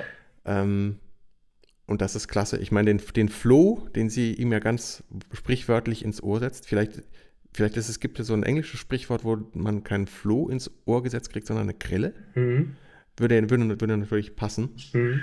Mac hat sich ja wunderbar entwickelt und wie, wie Lindelof ja auch in einem Interview gesagt hat, hat diese Entwicklung auch sehr damit zu tun, wie Leaf Tyler in der zweiten Folge der ersten Staffel einen Baum fällt. Ja, ganz toll. Ja. Ähm, war auch eins der Highlights, das mir sogar gefallen hat an der ersten Staffel. Ja. Vor allem, weil man das Leaf Tyler nicht unbedingt zugetraut hätte. Mhm. Aber und genau das ist halt schön zu sehen. Und dass sie dieser bis dato nicht sichtbaren Aggressivität äh, nachgegangen sind, dieser Figur, und das ausgebaut haben, ist sehr schön. Ich meine, ich habe ähm, Leaf Tyler, glaube ich, noch nie in so einer spannenden Rolle gesehen, wie sie jetzt in der zweiten Staffel. Eben hat die, die, weil sie eine radikalisiertere Variante der Guilty Remnant vorstellt, also dass auch diese, auch diese Gruppe oder Sekte nicht so homogen ist, wie sie in der ersten Staffel noch wirkt, sondern dass es auch dort auf der, ich sag mal, Führungsebene ähm, Diskussionen gibt. Sehr schön ist diese leere Villa, in die sie ja dann geht. Ja. Das ist vor allen Dingen auch so sehr authentisch, denn äh, diese diese Mac, die ist im Prinzip genauso leer wie diese, wie diese Villa. Also äh, wenn wir uns angucken, die, man guckt ja einfach nur noch in ein leeres Gesicht von, von Liv Tyler und äh, ähm, da, ist, da ist nichts mehr da. da diese, diese ganze Frau ist leer und zerfressen von, von Verlust und Frust. Und, und äh, da ist jetzt nur noch dieser, dieser Hass und äh, ähm, diese, diese Ambition, die Welt daran zu erinnern, dass die Welt einfach aufgehört hat als Welt. Ähm, und äh, das hat mir, hat mir sehr gut gefallen. Also ähm, Mac fand ich, fand ich super in dieser Staffel. Ich auch. Auch weil es diesen Kontrast gibt, weil sie eben sagt, cut the crap, ne? Also ihr, wenn ihr was zu sagen habt, dann sprecht es aus. Mhm. Und dass sie das dann halt auch machen, ist genau das, was ich halt nicht mochte, dieses ständige Geschreibe in der ersten Staffel. Genau das wird hier, hier quasi umgeschrieben oder neu geschrieben, neu interpretiert. Mhm. Weil die Führungsebene, ja, die sagt dann eben, macht dann eben genau auch das. Sie reden einfach direkt miteinander. Mhm. Und das ist klasse. Ja. Dass dann in Frage gestellt wird, diese Radikalisierung, die sie anstrebt oder betreibt, dass sie versucht, äh, äh, Gruppen miteinander zu vernetzen, möglicherweise. Mhm dass sie angeblich versucht, äh, Plastiksprengstoff zu erwerben. Das äh, ist dann ja so, so ein bisschen, ein klein bisschen der, der MacGuffin, den sie, den sie einbauen, um sie dann doch mehr, also ähnlich wie die Steinigung, um ähm, eine Erwartung zu erwecken für die zehnte Folge, die dann nicht eintritt, fand ich ein bisschen manipulativ. MacGuffin, es wird halt was aufgeladen, was dann nicht eintritt und es werden halt ähm, Verdacht, es wird Verdacht geschürt, der dann sich nicht erfüllt. Find, kann ich aber verzeihen, finde ich nicht so schlimm. Hm, okay, ich ne? finde es gar nicht äh, verkehrt. Also, mhm. Ja, es ist halt, wir erfahren dann halt in der zehnten Folge, es, es war kein Plastiksprengstoff da drin. Ich meine, als sie auf die Brücke fährt, sagt sie ja noch selber, und ich, äh, hier, da wäre Sprengstoff drin. Und man nimmt das ja einfach auch ab, weil man es auch schon vorher gehört hat. Mhm. Aber womöglich hat sie nie versucht, Plastik, Plastiksprengstoff zu kaufen. Es erfüllt halt den Zweck, dass man das gehört hat. Ja. Ähm, ich, viel heftiger oder schon heftig genug ist ja die, die, die äh, Plastikhandgranate, die sie in diesen Schulbus wirft. Ja, ja. Ähm, auch ein super schöner, äh, ich meine, Szenenübergang. Ich meine, sie ist gerade in den Buchbus gestiegen, um aus Jordan rauszufahren. Ja. Man glaubt, man ist noch in Jordan. Vielleicht ist das sogar in Jordan. Ähm, also das wird völlig offen gelassen. Und dann ist es halt dieser Schulbus, in den die, diese Plastikgranate geworfen wird. Ich meine, das ist auch wieder so ein fließender wow. Übergang. Den haben wir ja. so oft und das, das sieht so gut aus, weil man so überrascht wird. Das ist kein Schnitt, sondern zack, es geht direkt so weiter. Perfekt, toll. Ja, ja. Keine Abblende, es gibt keine Einblendung drei Monate später und nicht ein anderer Ort. Das, das ist einfach, dass man die, das selber zu begreifen hat und Punkt. Mhm. Ist einfach klasse. Ich meine, ähm, auch diese, diese Flash-Frames für die Erinnerung, die, das zieht sich auch durch die ganze Staffel, ne? dass man diesen, äh, diesen äh, Wohnwagen schon auf dieser Brücke sieht in Jordan, wenn sie gefragt wird, mhm.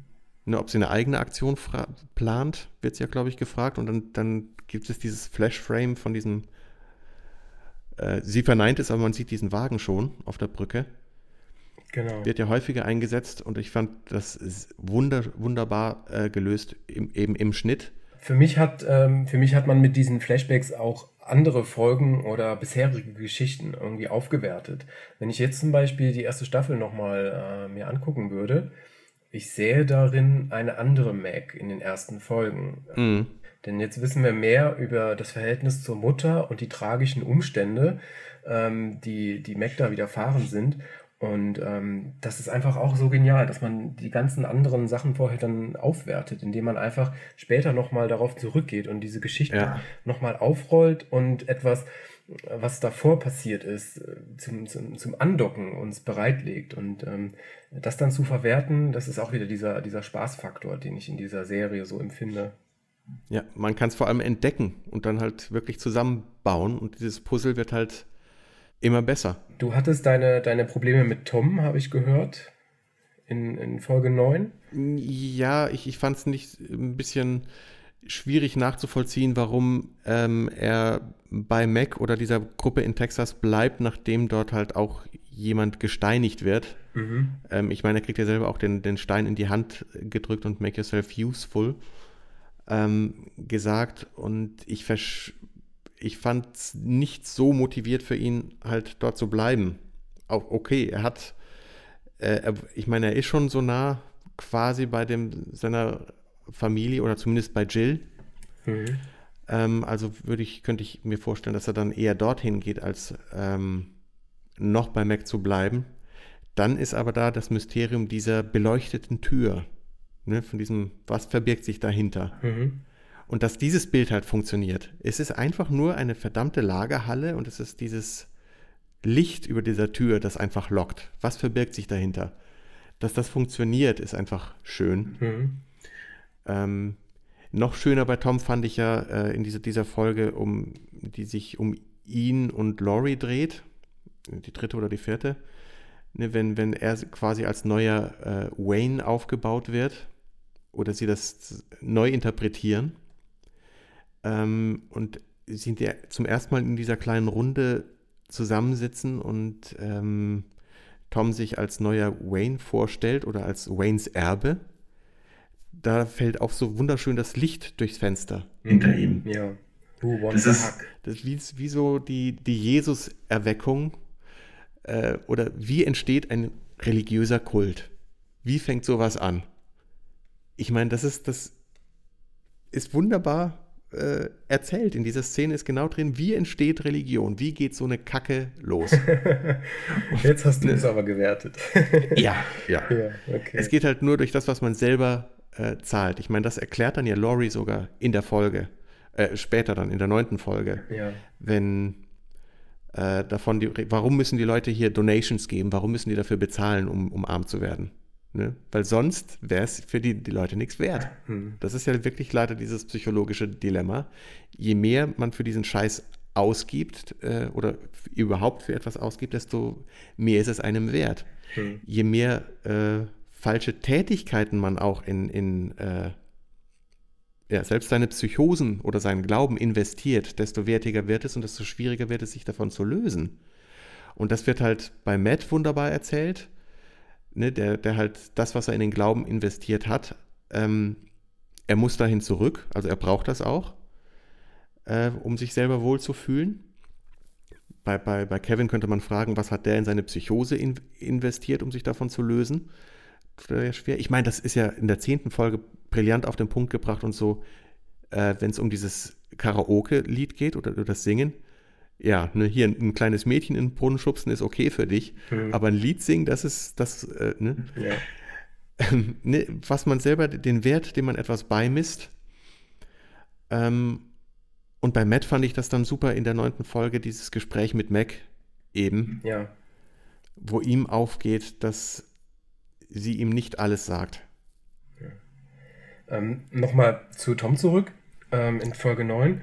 Ah, ja. Worauf ich, ja, worauf ich hinaus wollte. Ähm, es gibt ja viele Leute, die auch in der ersten Staffel ein Problem mit ihm hatten. Und äh, das ging mir zu keiner Zeit so. Also ich fand ihn immer als Charakter sehr interessant. Ähm, das hat aber auch damit zu tun, das habe ich dann auch in Folge 9 gemerkt, dass sich in diesem Charakter zentrale Motive ähm, eines anderen Lost-Charakters ähm, widerspiegeln. Und zwar geht ah. es dabei um äh, John Locke, weiß nicht, ob der, der noch ein Begriff ist. Ja. Ähm, der ist ja als Outbacker, geht er nach Australien, ähm, äh, Rollstuhlfahrer etc. pp. Ich will da jetzt nicht zu, zu sehr spoilern, für die, die Lost noch nicht kennen. Und ähm, Jedenfalls, dieser John Locke ähm, ist auch einer, der vom, vom Glauben getrieben wird. Und das hat weniger was mit Religion zu tun, sondern er glaubt an irgendwas Übernatürliches, etwas Übersinnliches. Und er sagt eben äh, Dinge wie zum Beispiel, This place is different, it's special. Und das ist genau der Satz, eins zu eins, den, den Mac auf dieser Audiotour zu ihrem Mann sagt. Und äh, damit wird auch wieder dieser Ort, dieser Kultort äh, fixiert. Mhm. Und dann ähm, geht, geht, geht es später weiter, dass äh, Tom, als er dann schon bei Mac ist, eben fragt, what am I supposed to do? Und das ist genau derselbe Satz, den John Locke immer wieder sagt in Lost. Und ähm, was Lindelof meiner Meinung nach hier gemacht hat, ähm, ist, ähm, zwei verlorene Charaktere zu einem zusammenzuführen, auch wenn, wenn das jetzt nur in der, in der bildlichen Vorstellung äh, passieren kann, ähm, in der Imagination, aber ähm, für mich fühlt es sich so an. Beide sind mit diesem, mit diesem Suchen, Sinnsuchen-Motiv belegt ähm, und lassen sich von irgendwas leiten, von irgendwas, äh, an, das sie, an das sie glauben. Und das wird mit diesen zwei zentralen Sätzen aus Lost äh, wunderbar ge gemacht und gelöst. Und das kann einem aber auch nur so auffallen oder man kann es nur so empfinden, wenn man äh, in Lost auch wirklich richtig durchgestiegen ist, ähm, mhm. im, im, Sinne von mir gefällt es und äh, ich gucke das immer wieder gern etc. Ähm, so, so nebenbei fällt einem das, glaube ich, weniger auf. Aber jedenfalls hat man, das hat für mich funktioniert, dass man eben diese beiden Charaktere so zusammenführt und ähm, eben diesen einen Lost-Charakter auf die beiden aufzuteilen, finde ich, ist auch ein Geniestreich. Ja, die beiden passen auch gut zusammen. Das auch, ja. Ähm, in der ersten Staffel war ich mit Tom halt nicht so, äh, ja, was heißt zufrieden? Ich fand diesen, diesen Erzählstrang um Wayne einfach nicht so spannend. Hm, ja, stimme ich dir zu. Und hier in der zweiten Staffel ist es, sind die Figuren halt alle viel mehr miteinander verzahnt. Mhm. Also Tom hat ja einfach mit, mit Rory zu tun. Und dann die Verbindung mit Mac und das verknüpft sich ja, es wird ja alles zusammengeführt. Mhm. Und das ist ähm, hier viel dichter und was in der ersten Staffel einfach viel loser funktioniert hat. Mhm. Und ich habe mich ja, selbst in der ersten Staffel war ich mit Wayne versöhnt, äh, wenn Nora ihm begegnet und eben von ihm umarmt wird. Ähm, in dieser großartigen sechsten Folge. Mhm. Ähm, da fand ich das okay, aber ich fand das Ding um Tom herum einfach nicht so spannend damals. Ich finde ihn jetzt halt einfach wesentlich spannender mit dieser quasi Jesus-Funktion, die er nicht äh, haben möchte. Auch eine super Variante auf Jesus natürlich, zu sagen, ich habe kein, oder das ist das Leben des Brian dann ja. bei Tom. Und dieses äh, Glauben, dieses for real was machen. Also er die, diese Mac hat ihn vielleicht mit äh, ihrer Lehre geschwängert, aber die beiden Figuren hängen jedenfalls sehr in der Luft. Äh, womit wir dann schon fast dabei wären, wie, wie könnte es in der dritten Staffel weitergehen, was, was passiert. Hm. Also was ich mir zum, zum Beispiel wünschen würde, äh, wenn wir uns die Geschwister Matt und Nora angucken. Ich denke jedes Mal, was ist los mit den beiden? Die sind auf der einen Seite so distanziert, äh, auf der anderen Seite helfen sie sich ohne Wenn und Aber. Ähm, mhm. Wir erinnern uns an Staffel 1, als äh, Matt Geld brauchte für seine Kirche, 135.000 US-Dollar und ähm, Nora sollte helfen. Also es ist immer irgendwie, dass beide sich gegenseitig helfen und unterstützen. Aber trotzdem denke ich mir, was, was, was umtreibt diese beiden? Ich möchte einfach mehr wissen. Also das würde ich mir wünschen, dass man vielleicht, ich meine, Lindelof ist ja ein Meister des Flashbacks, äh, dass er einfach mal vielleicht zurückgeht und guckt, okay, mhm. was ist in der Vergangenheit passiert? Gibt es irgendwas mit den Eltern oder hatten sie noch andere Geschwister oder ich weiß es nicht, keine Ahnung. Aber das würde ich mir wünschen, dass wir Matt, einfach eine Folge mit Matt und Nora sehen, die beiden zusammen. Um, um noch ein bisschen mehr Farbe da reinzubringen. Denn bisher ist mir das ein bisschen zu, zu seicht, wie die beiden miteinander umgehen. Also ich kann, ich steige da nicht so ganz durch. Mhm. Ähm, sie beleidigen sich gegenseitig, sie machen sich gegenseitig Vorwürfe permanent und sind trotzdem füreinander da. Das geht für mich noch nicht äh, auf. Also ich bin zwar Einzelkind, aber ich glaube, das ist genau das, äh, wie ich mir Geschwister vorstelle oder Geschwister erlebe. Okay. Oft. Ähm, und ich glaube, das ist, ein, ist eine äh, sichere Wette auf die dritte Staffel, dass wir bei den beiden was. Ich weiß nicht, ob über beide zusammen deren Verbe äh, Vergangenheit was zu erfahren, aber beide Figuren haben jeweils eine eigene Episode gehabt, in der sie im Zentrum standen, mhm. in jeder Staffel. Und es waren beides Male wirklich Highlights. Das stimmt, ja. Äh, nicht nur von, von den hervorragenden Darstellern Carrie Coon und Christopher Eccleston mhm. äh, getragen, sondern weil es auch beide so fantastisch geschrieben waren. Ja. Also da kommt bestimmt was ähm, Matt halt nochmal eine Hiobs-Variation, wie er schon zweimal hinter sich hat. Ja. Da wir jetzt ja auch schon rausgearbeitet haben, dass bei Carrie Coon mit der Glaubensfrage, dass da auch noch was steckt, wovon sie sich nicht ganz gelöst hat. Hm. Und das ist ja auch wieder dieses Duell, halt diesmal nur in Geschwisterform. Mhm. Und dieser, dieser Glaube und Nora, die auf der wissenschaftlichen Seite steht und äh, sich das Rationale alles zusammenlegt. Und ähm, das macht es mir, glaube ich, auch so schwierig, da durchzusteigen. Ah, da, da, super. Ich, ich wollte mir noch was dazu sagen. Dieser klassische äh, Szene zwischen Nora und Erika ja.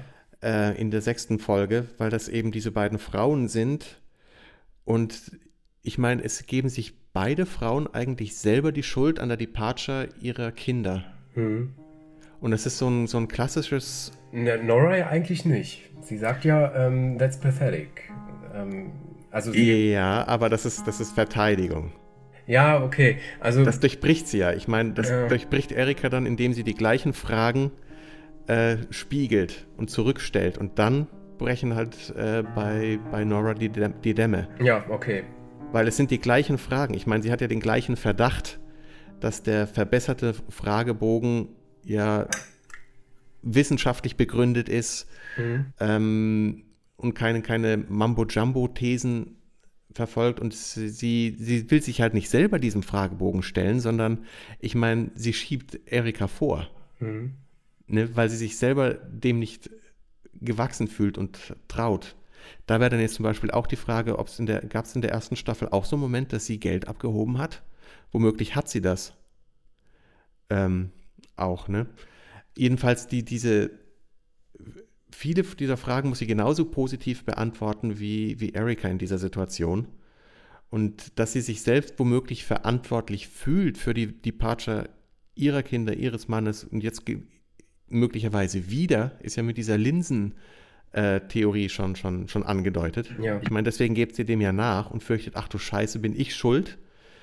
Und dieses weibliche Verhalten, sich selbst womöglich die Schuld zu geben, nicht so wie John, die das dann nach außen ausagieren, ihre Aggression loswerden müssen, rauslassen müssen, ähm, sondern dieses introvertierte Ding zu sagen, ja, es ist meine Schuld, ähm, hätte ich was anderes gemacht, da, da dann wäre das alles nicht passiert. Hm. Lindelof hat sich da ja auch äh, sehr bei seiner Autorin aus dem Writers Room, Jacqueline Hoyt, äh, bedankt, okay. dass die diese Funktion erfüllt. Äh, und ähnlich Mimi Leder, die ja äh, ausführende Produzentin ist und bei sieben Folgen sogar Regie geführt hat. Mhm. Ähm, da ist dieser Einfluss deutlich spürbar und das ist sicher gut so ähm, dass es diesen Kontrast gibt. Und worauf wir auch noch nicht eingegangen sind, ist ja, dass als sich dann herausstellt, dass es gar keine Departure war, sondern nur gestellt, dadurch ist eigentlich dieser, diese Ausnahmestellung von Jordan wiederhergestellt, weil es ist dann tatsächlich wieder ein Ort, an dem es nie eine Departure gab. Ja. Das stimmt ja. Ja. Oder zumindest müssen wir jetzt annehmen, nach, nach der zweiten Staffel, dass es tatsächlich ein spezieller Ort ist. Ja, wie ich sagte, ähm, das ist dieser Fabel für mysteriöse mhm. Orte, die Heilkraft haben oder ähm, andere Dinge. Ja. Das, deswegen würde ich davon ausgehen, die, auch die dritte Staffel wird an diesem Ort bleiben. Mhm. Ähm, auch die, die Nähe ist ja noch, noch da zu diesem, diesem Brunnen, ähm, der ja deutlich stärker aufgeladen ist mit, äh, ähm, was, was ja auch über diese Broschüre rüberkommt und dass die, die Natives, die da halt äh, das als den Weg oder äh, ein, ein, Tor zu dieser anderen Welt gesehen haben. Und vielleicht ist der Versuch, da ähm, Kontakt aufzunehmen zu den hm, Departed.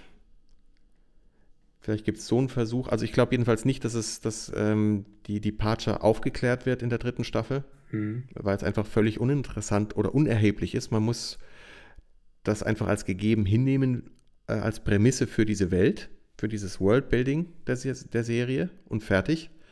Der Rest ist, wie gehen die Figuren damit um und finden Sinn im Leben und machen, können sie einfach weitermachen. Und das ist schon in dieser, dieser, diesem Intro dieser zweiten Staffel angelegt, dieses altruistische. Ich meine, man findet dieses schreiende Baby, das, das ohne Hilfe von, von ja, zum Sterben verurteilt ist. Genauso wie Nora äh, sich, sich des Babys annimmt oder sich schützend drüber wirft. Ähm, das ist das, was uns, dass die Spezies überlebt, weiterlebt. Ähm, auch wenn es schwer ist, dass das Leben weitergeht, das ist ja, die Message meinetwegen, ähm, ja, Altruismus. Ja. Würde ich so stehen lassen. Damit wurde ja auch diese, diese zweite Staffel wunderbar gerahmt, finde ich. Also es ist toll, dass man das nochmal aufgegriffen hat in, im Finale. Ja, es ist klassisches Erzählen. Ne? Dieses ähm, Saat und Ernte, je, je, weiter das auseinander liegt, desto besser. Ja.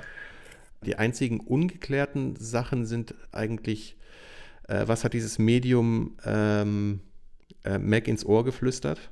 Wobei man es nicht wissen muss, nee. weil das, er, er, sagt es ja direkt vorher. Das, was du hörst, ist ja nicht das, was du hören willst. Ne, das ist, sondern es ist, es sind keine famous last words, es ist einfach nur irgendwas. Es ist, it, it does not fix what is broken in you oder so sagt er doch. Mhm. Ne, und dieses Gebrochene in der Figur ist einfach da. Und deswegen, egal, ist es ist egal, was er ihr dann erzählt hat, weil es das nicht repariert hat. Das erfahren wir ja von ihrer Reaktion. Und da ist es dann einfach elliptisch, das auszulassen. Genauso wie bei Kevin auf der Brücke, der Bränden, der kriegt ja auch was ins Ohr geflüstert, mhm. äh, wo wir nicht erfahren, was. Und müssen wir nicht wissen. Du hast es eben schon so nett benannt, äh, Saat und Ernte. Und äh, du hast das Interview von Lindelof bestimmt auch gelesen, dass ähm, man in der zweiten Staffel oder auch schon vorher immer mal wieder Samen gestreut hat, ähm, die man später in, in einer Fortsetzung äh, noch ernten würde. Und ähm, da fällt mir zum Beispiel ein, ähm, ein anderer, da denke ich an ein anderes Interview von Lindelof, das er ähm, relativ zu Beginn der zweiten Staffel gegeben hat. Und zwar hat er seine Zuschauer aufgefordert, genauer auf Australien zu achten. Und das habe ich dann auch mal gemacht. Und ähm, Australien ist einmal, ähm, ähm sehen wir einmal ähm, im, im, Fernseher, ähm, der Vater von Kevin im Hotel. Ist in Australien zugeschaltet. Mhm. Wie eine Skype-Session mutet das an und hat da gerade seinen, seinen äh, Drogentrip oder was weiß ich. ja, ja. Und äh, auch sehr oh. sympathisch gemacht und ähm, er ist halt in Perth und äh, da gibt es wohl irgendwelche Anomalien oder ähnliche Anomalien. Man weiß nicht genau, wo, was genau vorgefallen ist, mhm. aber überall taucht halt mal wieder so Australien auf und äh, das ist so ein, so ein Samen, den man äh, ernten könnte, vermute ich. Für die oh, dritte ja. Staffel. Super. Das, das wäre dann ähm, Picnic at Hanging Rock ähm, ne, von, von äh, Peter Weir. Ja. Da geht es ja auch sehr mysteriös zu und auch mit Verschwinden von Leuten. Ähm, dann ist, kann man sich vielleicht den anschauen als Vorbereitung auf die dritte Staffel, mhm. die auch die abschließende Staffel sein wird. Auch das finde ich fantastisch, zu sagen, ähm, dafür hat man noch Material, aber dann ist auch gut, dann ist wirklich auserzählt und genauso klasse, dass HBO trotz der miesen Quoten dieser Staffel die ihn in Auftrag gegeben hat. Ähm, Finde ich grandios ja. und freue mich massiv darauf. Hm. Und ja, bin soweit zu sagen, dass ich Lindelof ab sofort nicht mehr mit F, sondern mit V am Ende buchstabieren möchte. Und ich glaube, dass er sich nächstes Jahr mit der dritten Staffel das E hinten dran auch noch verdient. Da gehe ich auf jeden Fall mit, ja. Und in demselben Interview hat er auch gesagt, ähm, dass Scott Glenn, so heißt glaube ich der Darsteller des Vaters von, ähm, der heißt ja auch Kevin Garvey, glaube ich, ne? Dann halt nur Senior. Ja. Ähm, und dass wir mehr, also dass wir auch eine Einzelfolge über den sehen. Also Lindelof hat sich diesbezüglich zumindest so geäußert, dass er sagte, dass es ein interessanter Charakter ist und dass er sich vorstellen könnte, mehr über ihn zu sehen. Ich würde mir persönlich mehr von Jill wünschen. Die hatte in dieser Staffel weniger zu tun. Stimmt, ja. Schauspielerisch mehr leisten konnte. Ähm, sie hat mich sehr beeindruckt mit, mit vielen Dingen. Ähm, Ob es jetzt Wut oder Freude war, das hat, das hat gut geklappt. Natürlich hat auch ähm, die andere Färbung dieser zweiten Staffel mehr zugelassen. Ähm, aber über Jill würde ich mich sehr freuen, weil es einfach auch so ein, ach, ich kann da nicht weggucken. Also diese, mhm. diese, dieses Gesicht, das ist so, es fesselt. es fesselt, ja. Unglaublich. Und ähm, ja, ich würde mich auch mehr über, ähm, über weitere Gastauftritte freuen. Ähm, also ich habe mich über Holy Wayne gefreut, über Gladys, die, ähm, ähm, die ehemalige Bürgermeisterin, ich weiß jetzt mhm. nicht mehr, wie sie heißt, die würde ich gerne nochmal wiedersehen. Ähm, oder eben so andere Cameo-Auftritte. Denn was vielen Leuten sicherlich nicht aufgefallen ist, du hast es eben schon angesprochen, Folge 6, der Telefonanruf der Dr. Alison Herbert von äh, diesem Institut, die das alles äh, religiös mit Erzengel Asrael äh, zu erklären ja. versuchen, was Nora Durst betrifft. Und ähm, dieser Anruf erfolgt von keinem Geringeren als Sonja Walger, die in Lost die Pen Penelope Penny Whitmore gespielt hat. Auch eine, einer der, der, ja, der beeindruckendsten Charaktere, weil sie nämlich mit einem ähm, der der mit einer der besten Szenen der ganzen, Sta äh, der ganzen Serie verbunden ist, nämlich mit einem Telefonanruf. Ach komm. Das ist wirklich so.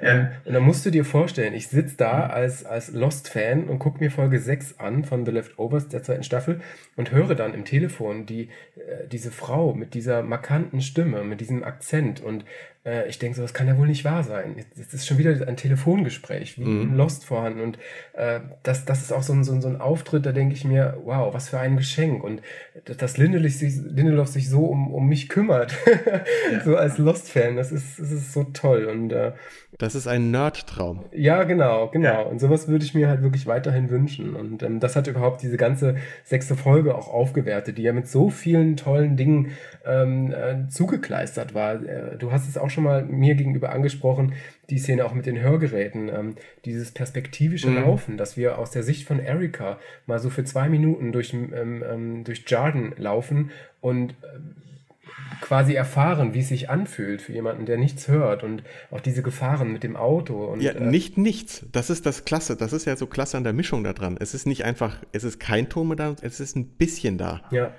Und mit manchen Peaks, also es gibt so, so vereinzelte Dinge, die, die, die ein bisschen da rausstechen aus diesem Dumpfen, mhm. aber es ist nicht nichts. Und das ist schön. Ja. Das ist.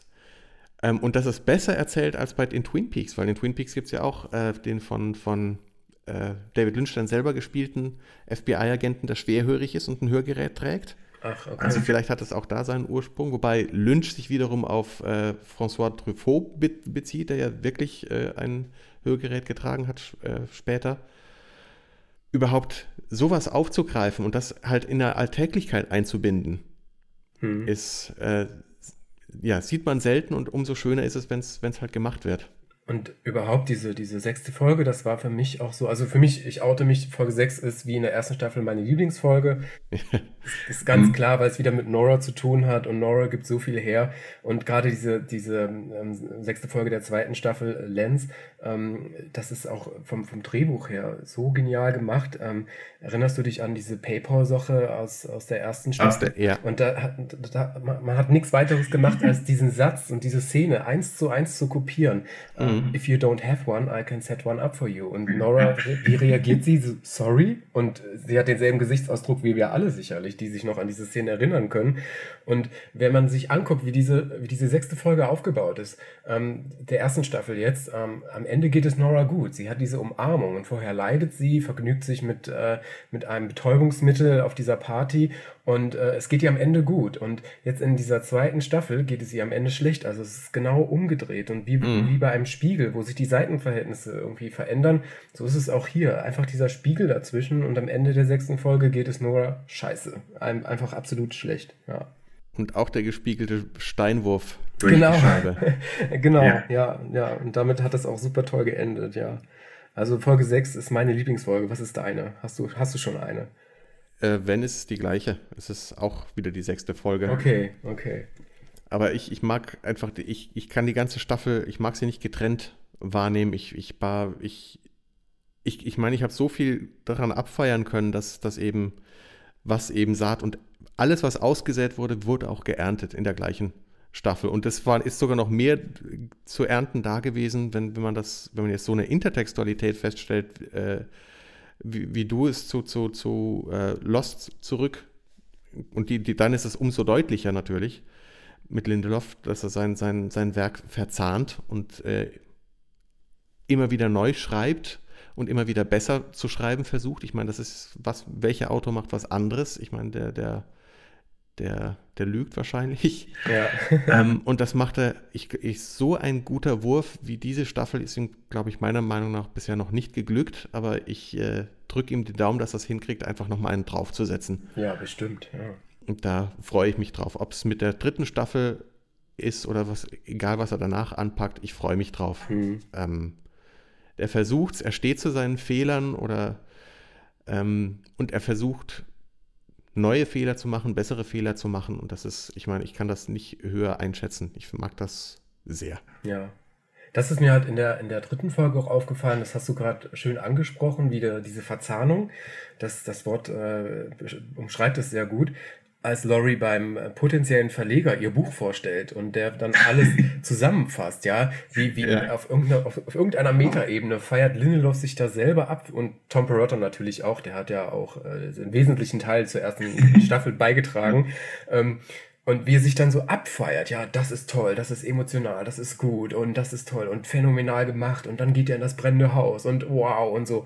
Aber irgendwas fehlt noch. Aber trotzdem, er feiert sich da irgendwie so selber ab und das hat mich so unterhalten. Ich dachte so, wow, ähm, so, so ein bisschen Hybris, äh, an der so der Honig klebt irgendwie. Also toll gemacht. Fand ich super.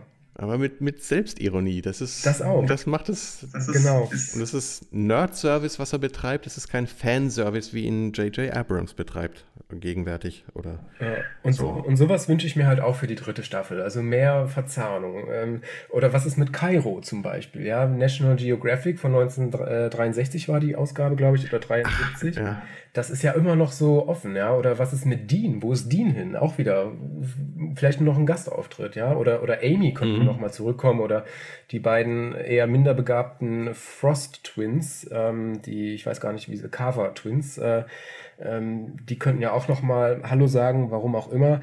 Ähm, aber sowas würde ich mir halt dann, dann wünschen, weil das einfach auch Spaß macht. Und äh, Cairo das hat einmal nur ähm, Patty Levin angesprochen, als sie sagte, Kevin müsste sein Sperma in den Kelch füllen mhm. und äh, den ja. Kelch steht in Kairo. Ähm, aber da dachte ich mir, okay, was ist jetzt mit Kairo? Das war ja in der ersten Staffel mehrmals vorhanden. Ne? Und das ist eben so einer äh, dieser, dieser Mysterien, äh, eines dieser Mysterien, die Lindelof noch nicht aufgeklärt hat. Und vielleicht ist das wirklich so ein Samen, von, der, von dem er gesprochen hat da die, die, die zweite Staffel ist in sich ja sehr schön geschlossen. Also der, der, der Schluss, das Staffelfinale könnte auch als, als äh, Serienfinale funktionieren. Mhm. Ähm, zentraler ist wahrscheinlich, ich meine, wir, wir sehen ja im quasi vorletzten Bild der, der Staffel die, die neue Familie.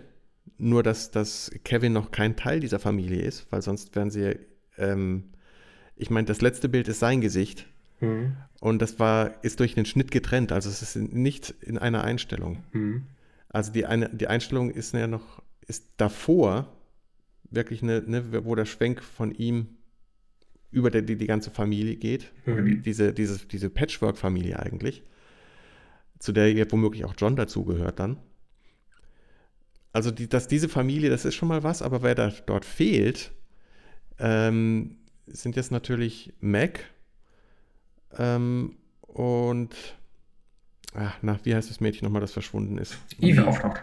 Was ist mit Mac und Evie? Also wie, wie die, kann man deren Lehre begegnen? Muss man das? Hm. Also vielleicht muss, müssen nicht alle glücklich und zufrieden sein am Ende der dritten Staffel. Also man kann manche Leute vielleicht auch in ihrer Lehre lassen, aber ich könnte mir gut vorstellen, dass zumindest was Mac angeht, der Versuch da ist, mh, hm, oder gemacht wird, da auch wieder dieser Lehre zu begegnen. Vielleicht wird, ist sie doch schwanger geworden. Ja. Ähm, also das könnte gut möglich sein. Hm. Ja, und je nachdem, wann das dann spielt, äh, könnte man ja wirklich eine Baby-Staffel draus machen. Also ähm, Mary ist ja auch in Erwartung und ich würde mir wirklich mhm. über Mary wünschen. Und ich glaube, das können wir auch erwarten, dass wir eine Folge oder zumindest ein paar Szenen haben, in denen uns Mary ein bisschen näher gebracht wird. Denn wir wissen ja gar nichts über sie. Und wenn wir uns angucken, was Lindelof und Perotta aus Laurie gemacht haben, die ja in der ersten Staffel bis auf äh, Staffel äh, Folge 9 und ein, ein Wort äh, in Folge 10 nichts gesagt hat, ähm, jetzt konnten sie ihr richtig was auf, auf den Leib schreiben und äh, Dialoge einpflanzen und äh, sie charakterisieren. Und das kann man jetzt auch mit Mary machen, denn sie ist aufgewacht, sie ist ein, ein lebender Mensch, sie ist zurückgekehrt aus dem Hotel, mhm. aus der, von der Geburtstagsparty oder was weiß ich, was die Luftballons da in dem Flur, die Kevin im Hotel gesehen hat, bedeuteten. Ja. Aber das, das ist äh, ein Nährboden, der, der, wo er irgendwas pflanzen kann. Und ähm, da bin ich gespannt, was wir da mit, mit Mary und Matt sehen. Denn mhm. ähm, was, was Matt da in der fünften Folge aus Liebe getan hat, das ist einfach phänomenal. Also ähm, das ist sehr berührend gewesen und äh, für ihn ist auch so Liebe die treibende Kraft und das, das war einfach auch schön anzusehen, dass, dass jemand aus Liebe noch so viel tut für jemanden, der gar nicht mehr vorhanden ist, einfach gar nicht mehr ähm, ähm, ja, mental da ist. Und äh, er hat einfach nicht aufgegeben und gekämpft für die Liebe und am Ende wurde er tatsächlich belohnt. Und das ist auch, ähm, this is real, is this real, hat er gefragt. Ja, und ähm, mhm. das war auch so eine, so eine Belohnung, äh, einfach so zu warten und auszuhalten und ihm überhaupt zu vertrauen, dass er seine Frau nicht vergewaltigt hat. Das hat sich am Ende ausgezahlt. Und mhm. ähm, ich habe immer gedacht, Matt ist kein schlechter Mensch, aber von, von dem werden wir dann in der dritten Staffel mit Mary hoffentlich mehr sehen. Also das wünsche ich mir auf jeden Fall auch. Ja. Ja, das ist eigentlich auch ein schönes Schlusswort, weil wir müssen mal so langsam zu einem Ende kommen. Oh. Äh. dann lass uns unsere Lieblingsszenen noch abstecken. Oh weh. Ich, ich äh, Lieblingsszenen. Hast du keine? Ähm, es sind so viele. Ich möchte, ich möchte keine, ich möchte wirklich, äh, ich habe so einen Respekt vor dieser Gesamtleistung, die diese Staffel darstellt, weil das wirklich wie, wie ein Uhrwerk ineinander greift. Am, am meisten gefreut habe ich mich vielleicht wirklich über dieses Bild, wenn, wenn ähm, Evie mit den Mädels an diesem See ankommt, aussteigt und da steht, äh, da steht Kevin mit dem, mit dem Seil und dem, dem Ziegelstein da im Wasser. Einfach nur dieser Moment. Okay. Ist wow. ja, ich habe zwei kleine Szenen. Also zum einen, darauf bist du eben schon eingegangen, ähm, aus der sechsten Folge, das Gespräch zwischen Erika und Nora mhm. weil es einfach toll gemacht ist, wie dann mit, mit zunehmender ähm, ja, innerlicher Anstrengung die Kamera immer näher auf die Gesichter fährt und ja. äh, gerade Erika ist toll gemacht und wie Nora da so, so ihren Kopf beiseite legt und so über die, die dass sie über die Schulter gefilmt wird mhm. äh, und, und, mit diesen dünnen skeptischen Augenbrauen, die sich dann in der Mitte treffen und ach, das sieht so toll und intim aus und natürlich Nora weint wieder, das ist immer auch schön zu sehen und äh, rührend. Also diese, diese Szene, und das waren, glaube ich, 10 äh, bis 15 Minuten einfach nur Gespräch und das war zu keinem Zeitpunkt langweilig. Also so ging es mir zumindest.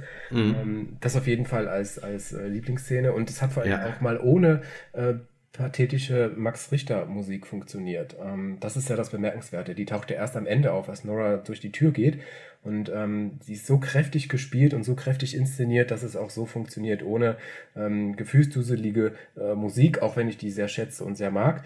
Und dann natürlich im Finale, als Erika auf die Brücke stürmt und ähm, ah, ja. wieder zu ja. gefühlsduseliger Musik Max Richters diesmal ähm, versucht, ihre Tochter ähm, ähm, auf, den, auf den richtigen Pfad zu bringen. Und wie sie da mit diesem, mit diesem Zeigefinger in die Brust sticht und sie zurückstößt und dann mhm. mit der Gebärdensprache zu versuchen, ähm, sie zur Umkehr zu bewegen. Wow, das ist so toll gemacht, überhaupt die, auf diese Idee zu kommen. Und ähm, diese Gebärdensprache, die wurde so, so selten eingesetzt und dann taucht sie auf einmal wieder auf, so als Überraschung und denkt, ach ja, da war ja was. So, das ist der ja. Gedanke gewesen dahinter. Und diese Verzweiflung in diesem toll gespielten Gesicht äh, äh, von Regina King zu sehen, mhm. ähm, ach, das hat, das, das war so berührend und also diese beiden Szenen sind auf jeden Fall äh, auf meinem The Leftovers äh, Olymp ja. gelandet, neben der Umarmung äh, der ersten Staffel. Sie geht halt jede Sprache durch, die sie, die sie sprechen kann. Genau, ja. Schön, schön gesagt, ja. ja.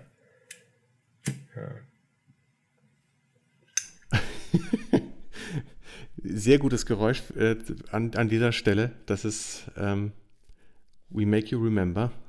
Ja, to proclaim our faith. Guckt es nochmal. Also das kann ich wirklich sagen. Es gibt viele Szenen, die in einem ganz anderen Licht dastehen. Und das ist auch so, so was, was Lost ausgezeichnet hat. Und äh, das ist wiederum ein, ein Punkt, bei dem man sagen kann, okay, der Drehbuchautor hat es drauf, wenn einfach die äh, beim, beim, beim zweiten Durchlauf oder beim dritten oder lass es den vierten, fünften sein, so ging es mir dann auch bei Lost, man entdeckt immer wieder neue Sachen, weil die ganz in ganz anderen Licht dastehen. Und äh, ich kann es nur jedem empfehlen. Guckt euch das ähm, einfach nochmal an. Und ihr werdet andere Dinge, ihr werdet die, die Sachen anders sehen. Ja. Vielen herzlichen Dank. Gut, dann vielen Dank für die Einladung. Äh, hat mich gefreut. Vielen Dank fürs Zuhören. Äh, danke, dass ihr so lange mit uns äh, ausgehalten habt. Macht's gut und raucht nicht so viel. Au revoir.